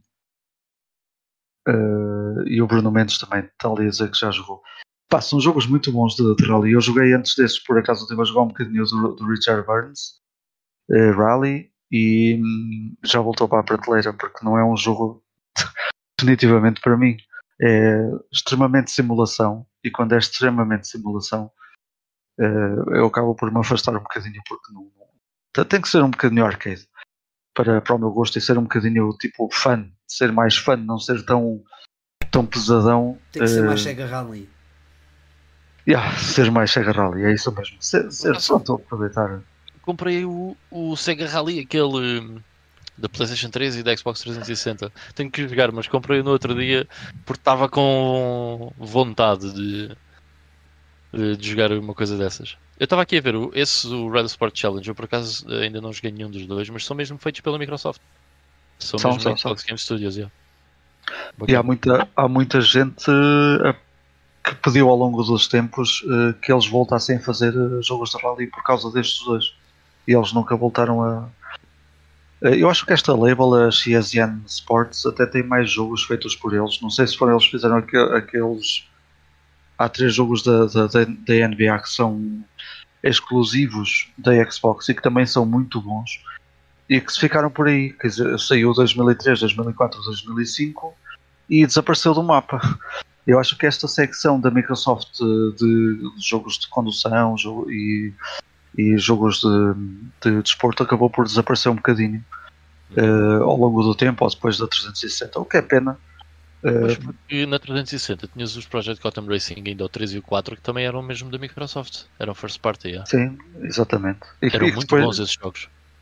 E na, e, na, e na, Xbox também são muito bons. E também já o, o, o, o primeiro PGR já introduzia assim alguns modos de jogo assim meio geleiros também. Uh, que não eram. Pronto, para fugir ali um bocadinho à simulação e para tornar os jogos mais divertidos. E é realmente uma pena que, que, que eles tenham que eles tenham uh, deixado de fazer jogos. A coisa boa de... bons, pá. Eu lembro-me de ter o 4 primeiro do que o 3. Eu nunca joguei o PGR 1 e 2, mas uh, comprei Xbox 360. Lembro-me de ter comprado o 4 e ter gostado tanto que fui comprar o 3. gostei, ah, são, são, são, jogos muito bons. E, e, a parte boa é que continuam a ser eh, jogos muito baratos. Este Rally é. Sport Challenge compra-se por 3 euros, 4 euros, às vezes até mais barato por isso. Uh, estou a dar ali a dica ao Mike, pronto. Se ele precisar assim, de alguma coisa divertida e barata, vai. Sim, tem ali bastante espaço para jogos de, de, Xbox, portanto, acho que sim. Aliás, o espaço de jogos Xbox é para exclusivos, obviamente. Sim, sim. E tens muitos, pá. Na, na Xbox acho que são. Ainda são mais de 100, provavelmente. Ou muito perto dos 100. Eu só tenho espaço para 50, portanto, tenho que ser seletivo. Tens, na, tens de fazer aí uma seleção. Pá, guarda espaço para, para estes, pelo menos, porque acho que vais eh, gostar muito. Fica Ainda por cima é a, tua, é, a tua, é a tua onda. Pá, é aquele, como eu já disse aqui mais de uma vez, é aquele, é aquele género de jogos que eu adoro jogar, mas depois esqueço-me que curto de jogar. Eu tenho que me obrigar a jogar esse tipo de jogos, senão. É. yeah. Mas por acaso, um, um, eu tenho andado. A, acho que disse isso no último, no último podcast. Um, tenho usado o RetroArch para, para ir jogando o Gran Turismo. Uh, porque é muito mais fácil uh, fazer as corridas com os save states. Epá, e é boa da fixe. Uh, e jogando esses jogos mais mesmo, mesmo mais antigos, em que se aplicavam muito nas físicas, porque dão, um, dão um input bem, bem interessante. Eu acho que são as físicas que fazem os jogos de condução. E portanto, sim, acaba sim. Por, um jogo de condução pode ser completamente diferente de outro se, se incutirem determinado tipo de físicas Desculpem. Uh, deixa eu fazer um, um comentário a cena dos safe states. No, tu estavas a dizer do Gran Turismo. Um, Vais dizer que sou um pussy. Pronto, está bem. Não, não, não. não, pelo contrário, pelo contrário. Não, a cena é, eh, eu lembro-me quando joguei o Forza. Foi o Motorsport 2 ou o Motorsport 3? Uh, ah, que dava, não sei se, não me lembro se o 2 já dava, mas o 3 eu acho que dava de certeza, em que tu podias fazer rewind Portanto, tu estavas na corrida, né? fazias uma curva mal, carregavas num botão e fazias rewind. Ok? No fundo, não precisa. Pronto, não, é como se fosse um save state, porque podes voltar atrás e refazer a curva, certo? E eu lembro-me na altura pensar: se estes gajos a facilitar estas merdas, qualquer dia meter o carro a andar sozinho, caralho. Bem, a verdade é: se não quiseres, não usas. certo? Whatever. Um, Yeah, é tão simples quanto isso. Mas, uh, epá, eu este fim de semana tive uma, uma, experiência muito interessante em relação a esta coisa da dificuldade nos videojogos. Um, e, por exemplo, eu lembrei-me, obviamente, Demon Souls, Dark Souls são jogos extremamente exigentes, certo? E o Nioh 2, eu acabei o Nioh 2, pá, é sem dúvida dos jogos mais difíceis que alguma vez joguei na vida. Um, mas eles oferecem, um, devido a isso, oferecem uma experiência única. Mas realmente não são jogos que toda a gente possa jogar. Eu este fim de semana tive uma experiência interessante e queria só fazer este comentário em relação à dificuldade nos jogos. Isto até dava um tema até interessante. Mas uh, a minha namorada sabia que ia sair um, uma série do Last, da Last of Us. Então ela ficou do estilo, ah, yeah, deve ser fixe, né? E eu disse-lhe, olha, queres jogar o primeiro The Last of Us? Ela, yeah, eu, ok. E eu, já sexo, comprei uma cópia do Last of Us Remastered para a PS4, uma questão de comunidade, que a PS4 está aqui na, na sala, nunca tinha jogado a versão Remastered. Um, e ela basicamente jogou dois jogos na vida, que foi o Tekken 3 e o Zelda Link's Awakening. Ok, HD na Switch. Hum. Para ela, o The Last of Us é extremamente difícil, porque para nós é tão eh, é tão básico, porque jogamos tantos jogos na vida, uh, o modo como utilizar os dois analógicos, uh, estar a, a, a, mover e a olhar ao mesmo tempo, estar a mover e a, a, apontar e depois disparar com o R2, para nós é trivial, não é? Mas para muita gente não é trivial, principalmente para pessoas que ou não jogam aquele estilo de jogo, ou não estão habituadas a, a jogar, por simplesmente, ou começaram a jogar agora. essas pessoas não estão habituadas. Portanto, nós temos de ter também noção que uma pessoa que não esteja habituada a jogar um jogo de corridas, aquilo pode fazer a diferença entre a pessoa tirar uh, partido ou, ser, ou o jogo ser enjoyable, ok? E ser pura e simplesmente uma dor de cabeça. Porque a cada curva tu vais ser ultrapassado pelos outros gajos todos e crias ali um problema, certo? Porque não vais tirar, não, vais, não te vais divertir com o jogo. Portanto, essa cena dos save states e não sei o que, man, se um gajo uh, quer experimentar um Rocket Knight Adventures e acha que a melhor maneira de o fazer é com save states porque o jogo é demasiado difícil, então usem save states. There's no problem with that. Uh, os jogos são para ser divertidos, man. E se Exatamente. eles são mais acessíveis para dar essa diversão a mais pessoas, ótimo. Se quem é Alpha Gamer, e com, com uma cadeira do, do Vitor, quem é Alpha Gamer pode pôr o jogo em variar, estás a ver? Está-se bem, mas deixem aquelas pessoas que não são Alpha Gamers uh, experienciarem as coisas. Portanto, uh, isto, eu também já fui culpado disto, mas acho que a retórica realmente é, é ridícula, não faz sentido nenhum. Pá. A acessibilidade nos jogos é importante para mais pessoas poderem experienciar a mesma coisa. De uma maneira diferente, sure, mas à maneira delas. I guess. Olha, posso dizer yeah. que está a ser uma experiência muito diferente poder jogar o grande. Porque a questão é, eu, eu, penso, eu qualquer uma destas corridas já o fiz no passado e tenho a certeza que iria conseguir fazê-las outra vez. Só que repetir, uh, gastar mais uma data de horas a fazer aquelas pistas, pá, é algo que eu não estou disposto a, a fazê-lo. E o facto de ter um save state que me permite atalhar uh, esse caminho uh, faz toda a diferença epá, e yeah. torna o jogo mais divertido. Neste momento, para mim, torna o jogo muito mais divertido. Yeah. Yeah, yeah, sem dúvida, mano. E, e relação... se isso é o que faz a diferença entre ser mais divertido Exato. ou não. E em relação sure. ao The Last of Us, eu conto uma pequena história. Eu não tive uma PS3 no, no lançamento, tive muito depois, acho que foi só em 2015 é que me ofereceram uma PS3. E as vezes que joguei na, na PS3 foi em casa de um amigo, pá, e joguei sobretudo Uncharted. Uh, e lembro-me que atrofiei bastante com o facto de ter os dois analógicos, um para movimentar e outro para controlar a câmera. Eu era tão tão, tão retro gamer, vá, vamos dizer assim, nessa questão, eu não conseguia jogar, controlar a câmera sem ser com os comandos invertidos. Porquê? Porque yeah, ela tudo... também atrofiou com essa cena, yeah, é interessante. Jogos yeah. de aviões, o Ace Combat e coisas assim do género, eu jogava era sempre com os comandos invertidos. Para baixo vais para cima, para cima vais para baixo. Uh, tanto que isso fazia imensa confusão ao, ao meu amigo que tinha um, a consola, mas ele de facto via que eu jogava muito melhor com os comandos invertidos. Isso felizmente já, já mudou, que senão tinha que estar sempre a mudar esse, esses comandos sempre fosse jogar um jogo, porque não o standardizado. Mas eu, eu consigo é... compreender isso perfeitamente bem. Não, nem é preciso isso até, tornou, isso até se tornou uma opção em todos os jogos. Não, isso desde sempre que se tornou, porque o, o sim, standard sim. antes de, daquele que, que temos hoje era o, era o inverso. Era o inverso, sim. E havia jogos uh, que, não, que nem davam para mudar. Mas epá, é, é, é, isso é realmente uma discussão interessante e até podemos uma vez, um dia destes meteram isso como, como um tema de um podcast. Mas é. Mas lá está, man. É, essa retórica vê-se bué do, daquele pessoal que ah, eu platinei o Dark Souls, man, parabéns. It's great. Mas porque que outra pessoa. Uh, Lembram-se quando houve aquela cena que o Demon Souls, o remake, era mais fácil do que o Demon Souls original? E então era. Já estão a facilitar o jogo. Man, se aquilo tivesse um mod very easy para alguém que não está habituado àquele estilo de jogo, ou que não tem paciência para jogar aquele estilo de jogo, mas quer simplesmente ver o mundo lindíssimo que aqueles jogos têm e os cenários lindíssimos que aqueles jogos têm, why not? That's okay. não, não vais tão longe, Ivan. Olha, tu tens na, na PS2 o Devil May Cry 3, que foi lançado a Special Edition, e um dos uh, yep. features da Special Edition era ter o jogo mais acessível uh, no nível de dificuldade. Um, sim, sim, sim, sim.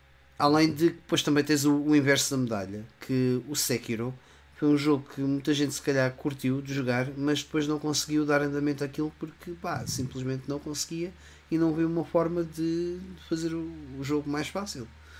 Ah, meu, eu percebo uh, que, era, que, é, que é parte da experiência uh, e que colocar modos de dificuldade uh, estragaria aquilo que é a experiência de jogo, mas eu acho que é importante dar a opção. Ora, repara numa cena, o Sekiro, uh, o Sekiro é um jogo muito difícil. Uh, para mim foi o jogo de, desenvolvido pela From Software mais difícil que, que eu joguei. Uh, eu acho que o Nioh ainda é mais difícil do que o Sekiro, mas reparem uma coisa, reparem uma pessoa que Uh, pá, até pode ser uma pessoa mais jovem, mas imagina um gajo nos seus 18 anos, ok? Que uh, pá, uma pessoa que imagina não tinha muitas posses e finalmente aos 18 aos 19 anos teve a possibilidade de ter uma PlayStation 4, ok? Uh, epá, e gosta muito de, gostou muito dos visuais do Sekiro, ou gosta muito da cena dos samurais, ou de batalhas corpo a corpo com espadas, e gostava muito de experimentar aquilo. Para esta pessoa, se conseguir entrar no jogo, vai ser extremamente difícil. Ok? E vai ter que perder imensas horas e provavelmente passar por uma frustração imensa para conseguir sequer chegar ao, ao passar o primeiro boss do Sekiro. Estás a ver? Há necessidade disso, se podemos criar um easy mode. Uh, eu, eu, também defendo o facto de termos aquela, que aquela experiência foi feita para ser assim e que também é aquilo que dá aquela sensação de achievement quando nós matamos um boss no Sekiro ou no Nioh 2. E, e não há outros jogos, outro tipo de jogo que faça isso, é mesmo inacreditável. Mas, por que não ter essa opção para outras pessoas? Right? Uma pessoa que teve agora uma PlayStation 4, uh, se calhar vai ser mais fácil para ela jogar uh, ou um Little Big Planet ou um Ratchet and Clank, certo? Mas este tipo de jogo acaba por ser muito inacessível. E o que esta cena me mostrou é que mesmo um jogo que, como o The Last of Us, que acaba por ser um jogo um, ehm, para quem está habituado a jogar é um jogo relativamente fácil, ok, nas suas dificuldades mais baixas, como é óbvio, uh, pode ser um problema para quem não tem muita experiência. É, pá, é, fica só a, a, ideia, mas até podíamos trazer isto para um dia para o podcast porque realmente é interessante. Uh, eu, olha, já agora, por exemplo, ela jogou o Link's Awakening na Switch porque uh, pá, a Switch é a consola agora que, que, vá, que está a bater e que tem muitos jogos interessantes, mas a verdade é esta: é que eu acho que a Nintendo é exímia nisso, estás a ver? tu pegas no Legend of Zelda Link's Awakening e tu rapidamente percebes como é que se joga, porque não é uh, difícil, e acaba por ser muito mais enjoyable, provavelmente, para uma pessoa que ainda tem pouca experiência com, com videojogos. E acho que a mesma coisa pode ser proporcionada pelo Yoshi's Crafted World, pelo Mario Odyssey. Já estas experiências, como The Last of Us, Uncharted, podem ser mais um, exigentes o meu gato está a fazer porcaria, mais exigentes nesse aspecto. Uh, e se calhar, não sei, poderá haver qualquer coisa para facilitar mais este tipo de, de cena. Por acaso foi, foi, na Nintendo que vi pela primeira vez, não sei se lembram disso, que acho que foi no New Super Mario Bro, uh, Brothers, quando se morria, acho que eram 5 vezes seguidas, e eles davam a opção de, de mostrar o caminho certo, com uh, tipo um bot a jogar para os mais novos uh, tentarem replicar aquilo. Houve um jogo qualquer um, que eu joguei agora há pouco tempo em que tu, quando morrias, não morrias, uh, acontecia qualquer coisa e tu depois spawnavas no mesmo sítio. Já não me lembro em que jogo é que isso, é que isso era. Play so many games em, em que isso acontecia, ou seja, tu simplesmente continuavas o jogo a partir dali, certo? Uh, e eu lembro-me que esse jogo também foi criticado por esse aspecto. Uh, mas why? uh, se isso faz a diferença, lá está, porque não, man? Uh, eu pessoalmente, que uh, tenho, nós, né, temos muita experiência com videojogos, já jogar todo o tipo de videojogos possível e imaginário, eu acho que não, não fez assim, não iria fazer assim tanta diferença para nós em termos de ser uh, fixe ou não jogar aquele jogo, simplesmente é como aquele jogo é. Uh, e se isso fez com que mais 2 milhões de pessoas pudessem experimentar aquele jogo e gostar, why not? claro, exatamente. Ah, é tipo, epá, os jogos às vezes têm boa cena do elitismo. Um, e não deveria acontecer. Os jogos são para todos, mano. É, imagina. não há. Não há vamos imaginar os filmes, né? Não, não, não, não. Tu não podes ver o Matrix. Porquê? Pá, porque teu QI é 79. Não, tu pode ser ver o Matrix. Podes até não perceber muito bem, estás a ver? Porque se não tiveres com atenção, pode, ser, pode, pode falhar cenas, pode ser um filme difícil de perceber, ou que tenhas que ver duas vezes ou três vezes. Mas tu podes ver o filme, certo? Podes ter a mesma experiência que a pessoa ao teu lado teve. E nos jogos isso é mais difícil, mas se calhar se nós pudermos proporcionar isso, fixe, certo? Claro. Olha, só dar aqui as boas noites ao Ivo, que ele entretanto já vai sair. Um, eu, eu queria também acabar o meu, o meu, Nós temos aqui conversa pelo meio, mas eu ainda nem tinha falado uh, de um último jogo, que é o jogo que tenho andado também a jogar mais uh, nos últimos tempos. Uh, um jogo que está no Game Pass e que tem também teve uma versão há pouco tempo na, para, para a nova geração. Eu já tinha jogado uma missão do jogo no, no, no Steam. O jogo saiu num, num, num bundle do, do, do, do Humble Bundle qualquer. E eu tinha adorado o jogo na altura. Uh, e entretanto, com, com, com, aquelas coisas do meu computador uh, pegar-se todo, literalmente, deixei de jogar. Entretanto, eu voltei agora ao jogo e tem sido a rasgar a fundo, que é o Sniper Elite 4. Ah. Um, pá, estou a adorar aquilo. Uh, ainda há pouco estavas a falar dos jogos de stealth. Eu não sei se este é um dos jogos stealth bons ou é dos maus. Pena é que o Sniper Elite é quase um jogo arcade, meu. não é, é boa da fixe, meu.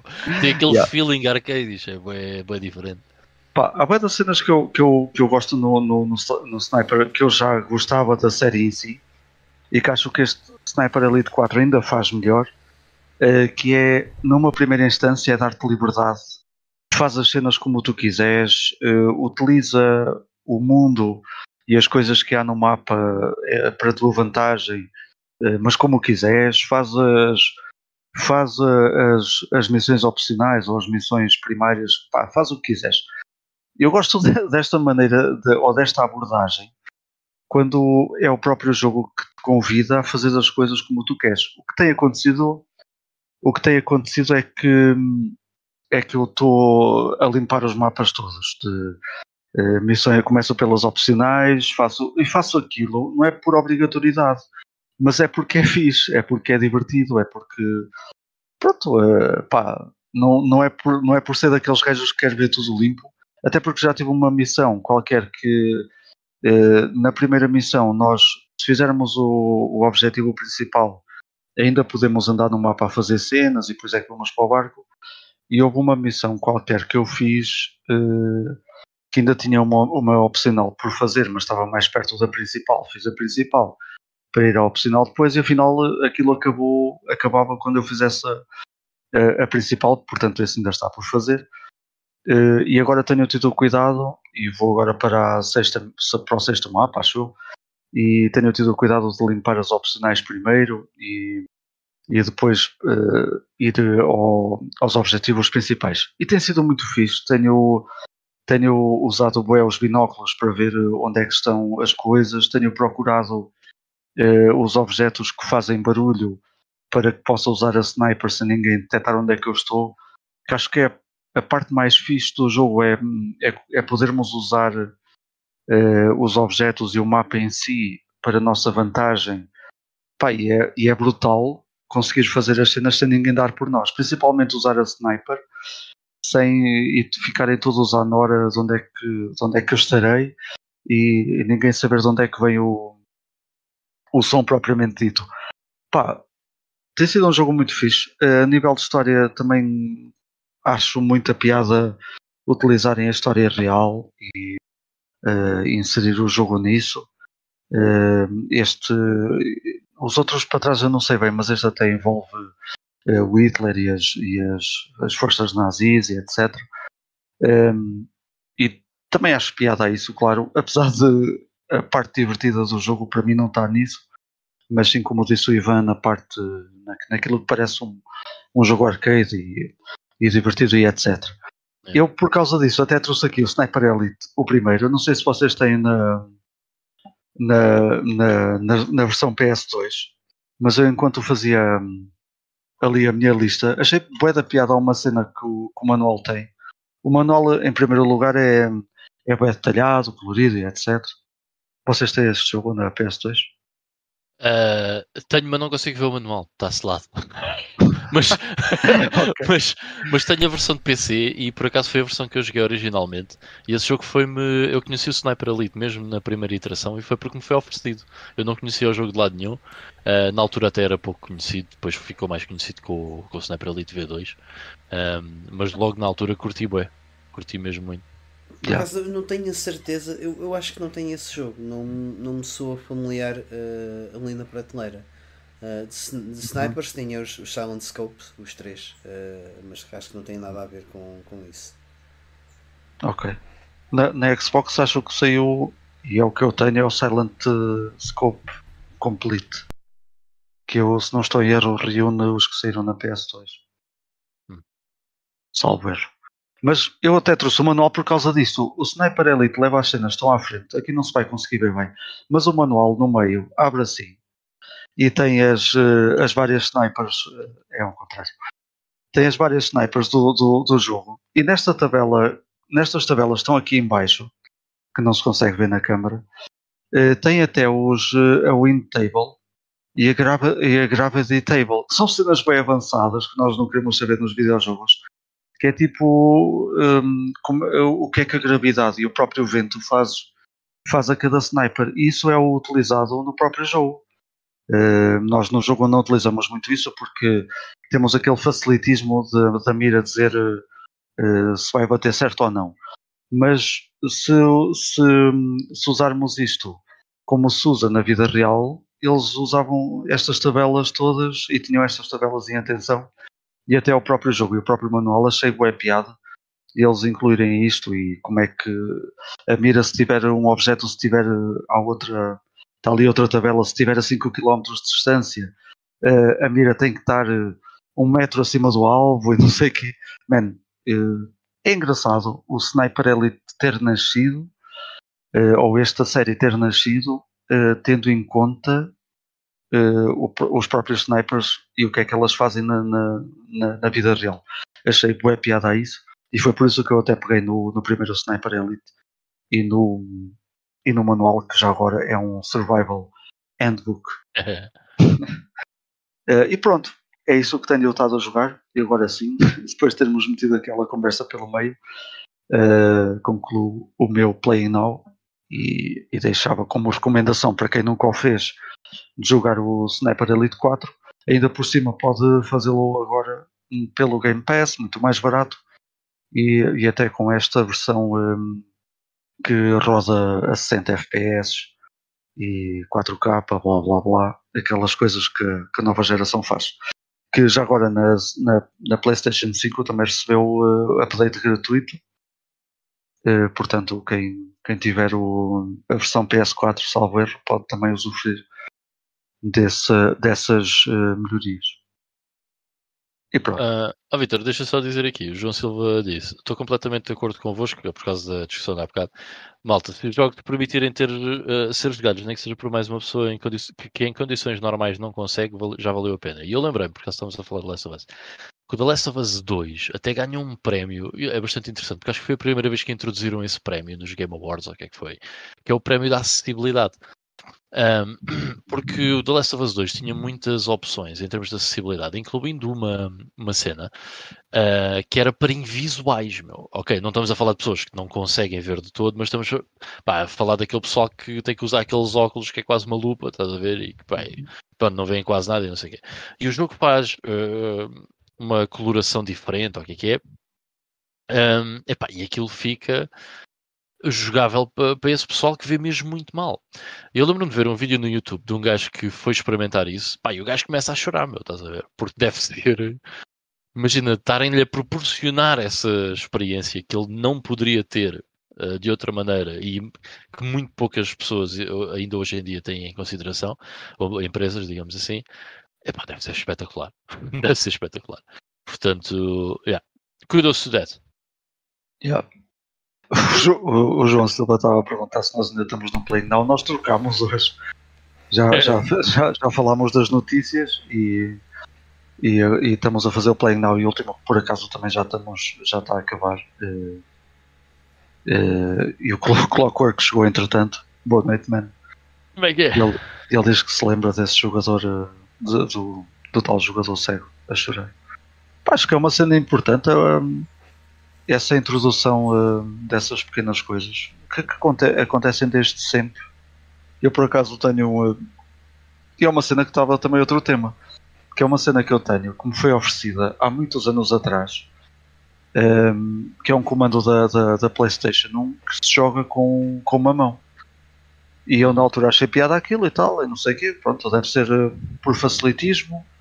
E depois, só depois de ler sobre o comando, é que percebi que aquilo era mesmo para, para pessoas que só tenham uma mão ou que sejam ou que tenham uh, alguma dificuldade em usar uma das mãos e etc. E é uma, é uma maneira uh, de, de, de, dar às pessoas essa, essa vertente ou essa possibilidade. E essa empresa também fez o mesmo comando para a PS2 e para, e para a PS3. Não sei se ainda trabalha nisso ou se ainda faz isso, mas sei que eles já vinham desde, desde os anos 90, desde os anos 90, a PlayStation é dos anos 90, desde a, desde a Super Nintendo a fazer esse tipo de, esse tipo de comando. Eu nunca usei, sinceramente, nem sei se dá jeito ou não, mas certeza que com hábito e quem precisasse mesmo que ia ter que ia ter que ia, ter, que ia tirar partido disso e partido do, do, dos videojogos e acho que é algo muito importante. É. Já agora deixa-me só contar mais esta história, prometo não me alongo mais. Mas uh, eu conhecia um rapaz há, há muitos anos. E, olha, foi quem uh, era um rapaz que era da minha escola básica e ele era muito amigo do meu pai. Uh, e foi quem me, quem me arranjou uh, muitos jogos na altura uh, do Windows 95 incluindo o Duke Nukem 3D a versão completa do, do Doom, Mortal Kombat 3 mesmo imenso, imensos jogos. Um, e esse rapaz um, eles eram dois irmãos. E o irmão mais velho um, que hoje em dia o gajo é um, é um ganda crânio. Ele hoje em dia é professor de matemática na universidade tipo, é um ganda crânio e ele, tinha, ele tinha, tem uma deficiência, vá, que ele não tem força nos músculos, ou seja, os músculos ficam, pronto, ficam atrofiados, né? E então ele não consegue, uh, ou não conseguia, uh, utilizar as mãos como nós conseguimos. Uh, ele conseguia utilizar tipo um dedo em cada mão, por exemplo, no teclado para escrever, mas muito esforço e muito devagar. E o rato era algo que ele não conseguia utilizar. Porquê? Porque ele não consegue pegar no rato, ok? Mas ele jogava Command Conquer e jogava FPS porque ele, ele tinha um rato, daqueles ratos de bola, que tem a bola em cima, e ele com a mão fazia, pronto, fazia assim para fazer o scroll de, na cena. E aquilo permitia-lhe jogar eh, os jogos. Pá, e ainda bem que, que, que, essas coisas existem, estás a ver? Para permitir essas pessoas terem as mesmas experiências. É, é ótimo, é espetacular. Claro, claro. E isso foi. Uh, provavelmente o rato bola não foi pensado nem para isso. Um, Sim, foi existem outras utilidades para, para conseguir uh, tirar proveito das coisas que as, que as, outras pessoas também tiravam.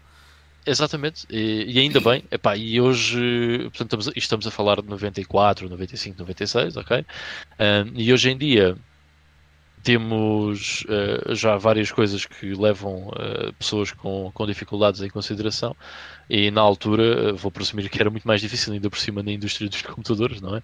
Porque era uma coisa relativamente recente. mas pronto, naquela, já naquela altura essas pessoas tinham que entre, encontrar alternativas e, e, hoje em dia não deixa de ser importante e hoje em dia com a, com, a informação que temos e com a tecnologia que temos lá está mais uma vez, se podemos proporcionar, porque é que não proporcionamos? It is what it is. Não, eu acho que é extremamente importante e devia de ser. Uh, porque o problema desse tipo de questões é que, um, como são periféricos artigos feitos para minorias, uh, não têm um, tipo, um, fundamento comercial, acaba por haver essa dificuldade das empresas em, em apostarem nisso. Mas uh, yeah. felizmente isso já é um, um, paradigma que mudou bastante. sim, sim porque eu acho que é extremamente importante uh, criar acessibilidade para toda a gente. Da mesma forma que hoje em dia já há determinados estándares na construção, sempre que se faz um edifício, em, em ter uh, cuidados uh, para, para que toda a gente possa aceder aos edifícios, escadas rolantes, preparação para, para, um, para cadeiras elevatórias e tudo mais. Eu acho que é importante também para a indústria dos videojogos que se tenha um bocado de atenção uh, em, em desenvolver, uh, não, não, digo desenvolver todos os jogos, porque eu acho que isso é, acaba por ser sempre um bocadinho difícil, mas sempre possível haver um esforço nesse sentido. E eu acho que é mais essa mensagem, a importância dessa mensagem que a Naughty Dog conseguiu passar, em que um jogo uh, em, de, de um género em que se calhar raramente se faz um esforço para torná-lo acessível, é possível uhum. fazê-lo, uh, obviamente yeah. com um bocadinho mais de esforço financeiro, mas que é possível fazê-lo e é importante que, que, se faça para que toda a gente possa ter, uh, não diga a mesma experiência, porque nunca será a mesma experiência, mas pelo menos uma experiência semelhante um, àquilo que é proposto originalmente. Yeah. Yeah, yeah. Ora, isso é algo que claramente dava, dava aí um grande tema, sim. Uhum. Mas já este ano tivemos, não sei se foi agora na E3 que a Razer apresentou aquele comando, um comando para acessibilidade. Sei que foi há pouco tempo. E a própria Microsoft tem aquele, aquele comando que é um matacão enorme e que funciona em qualquer consola. Eles já fizeram isso também para, para pessoas com dificuldades terem, terem acesso a tudo o que é sempre interessante. Bem, quanto ao nosso podcast, eu acho que também ficamos por aqui. Não sei se querem adicionar mais alguma coisa. Não, está-se uh, bem. Não, ficamos, ficamos por aqui, sim. Ok, a malta também tem saído entretanto. Uh, penso que o João e o Clockwork ainda estão por aí. Uh, mas claro, a toda a gente que esteve durante o podcast, muito obrigado. Muito obrigado pelos vossos comentários também uh, e por nos terem feito companhia em mais um episódio. Para a semana, estamos cá outra vez. que estão aí não comentam. Já agora um olá ao, ao Henrique que, que deu um, um shout-outzinho ah, comentário dos, dos Sniper Elites que jogou na Xbox. Passou yeah, obrigado, claro. Eh, também um abraço obrigado a todos a que estão a ouvir uh, e que também não comentam. E que nos veem, obviamente que sim. Ou que nos estão a ver em replay. Uh, portanto, vá, para a semana estamos cá outra vez para mais um episódio. Fiquem bem, joguem muito, tenham uma boa semana, uh, bom trabalho ou boas férias, independentemente do que estejam a fazer, mas tirem sempre um bocadinho para jogarem qualquer coisa, relaxar. Vemo-nos para a semana, no próximo domingo. Até lá, fiquem bem. Bye bye.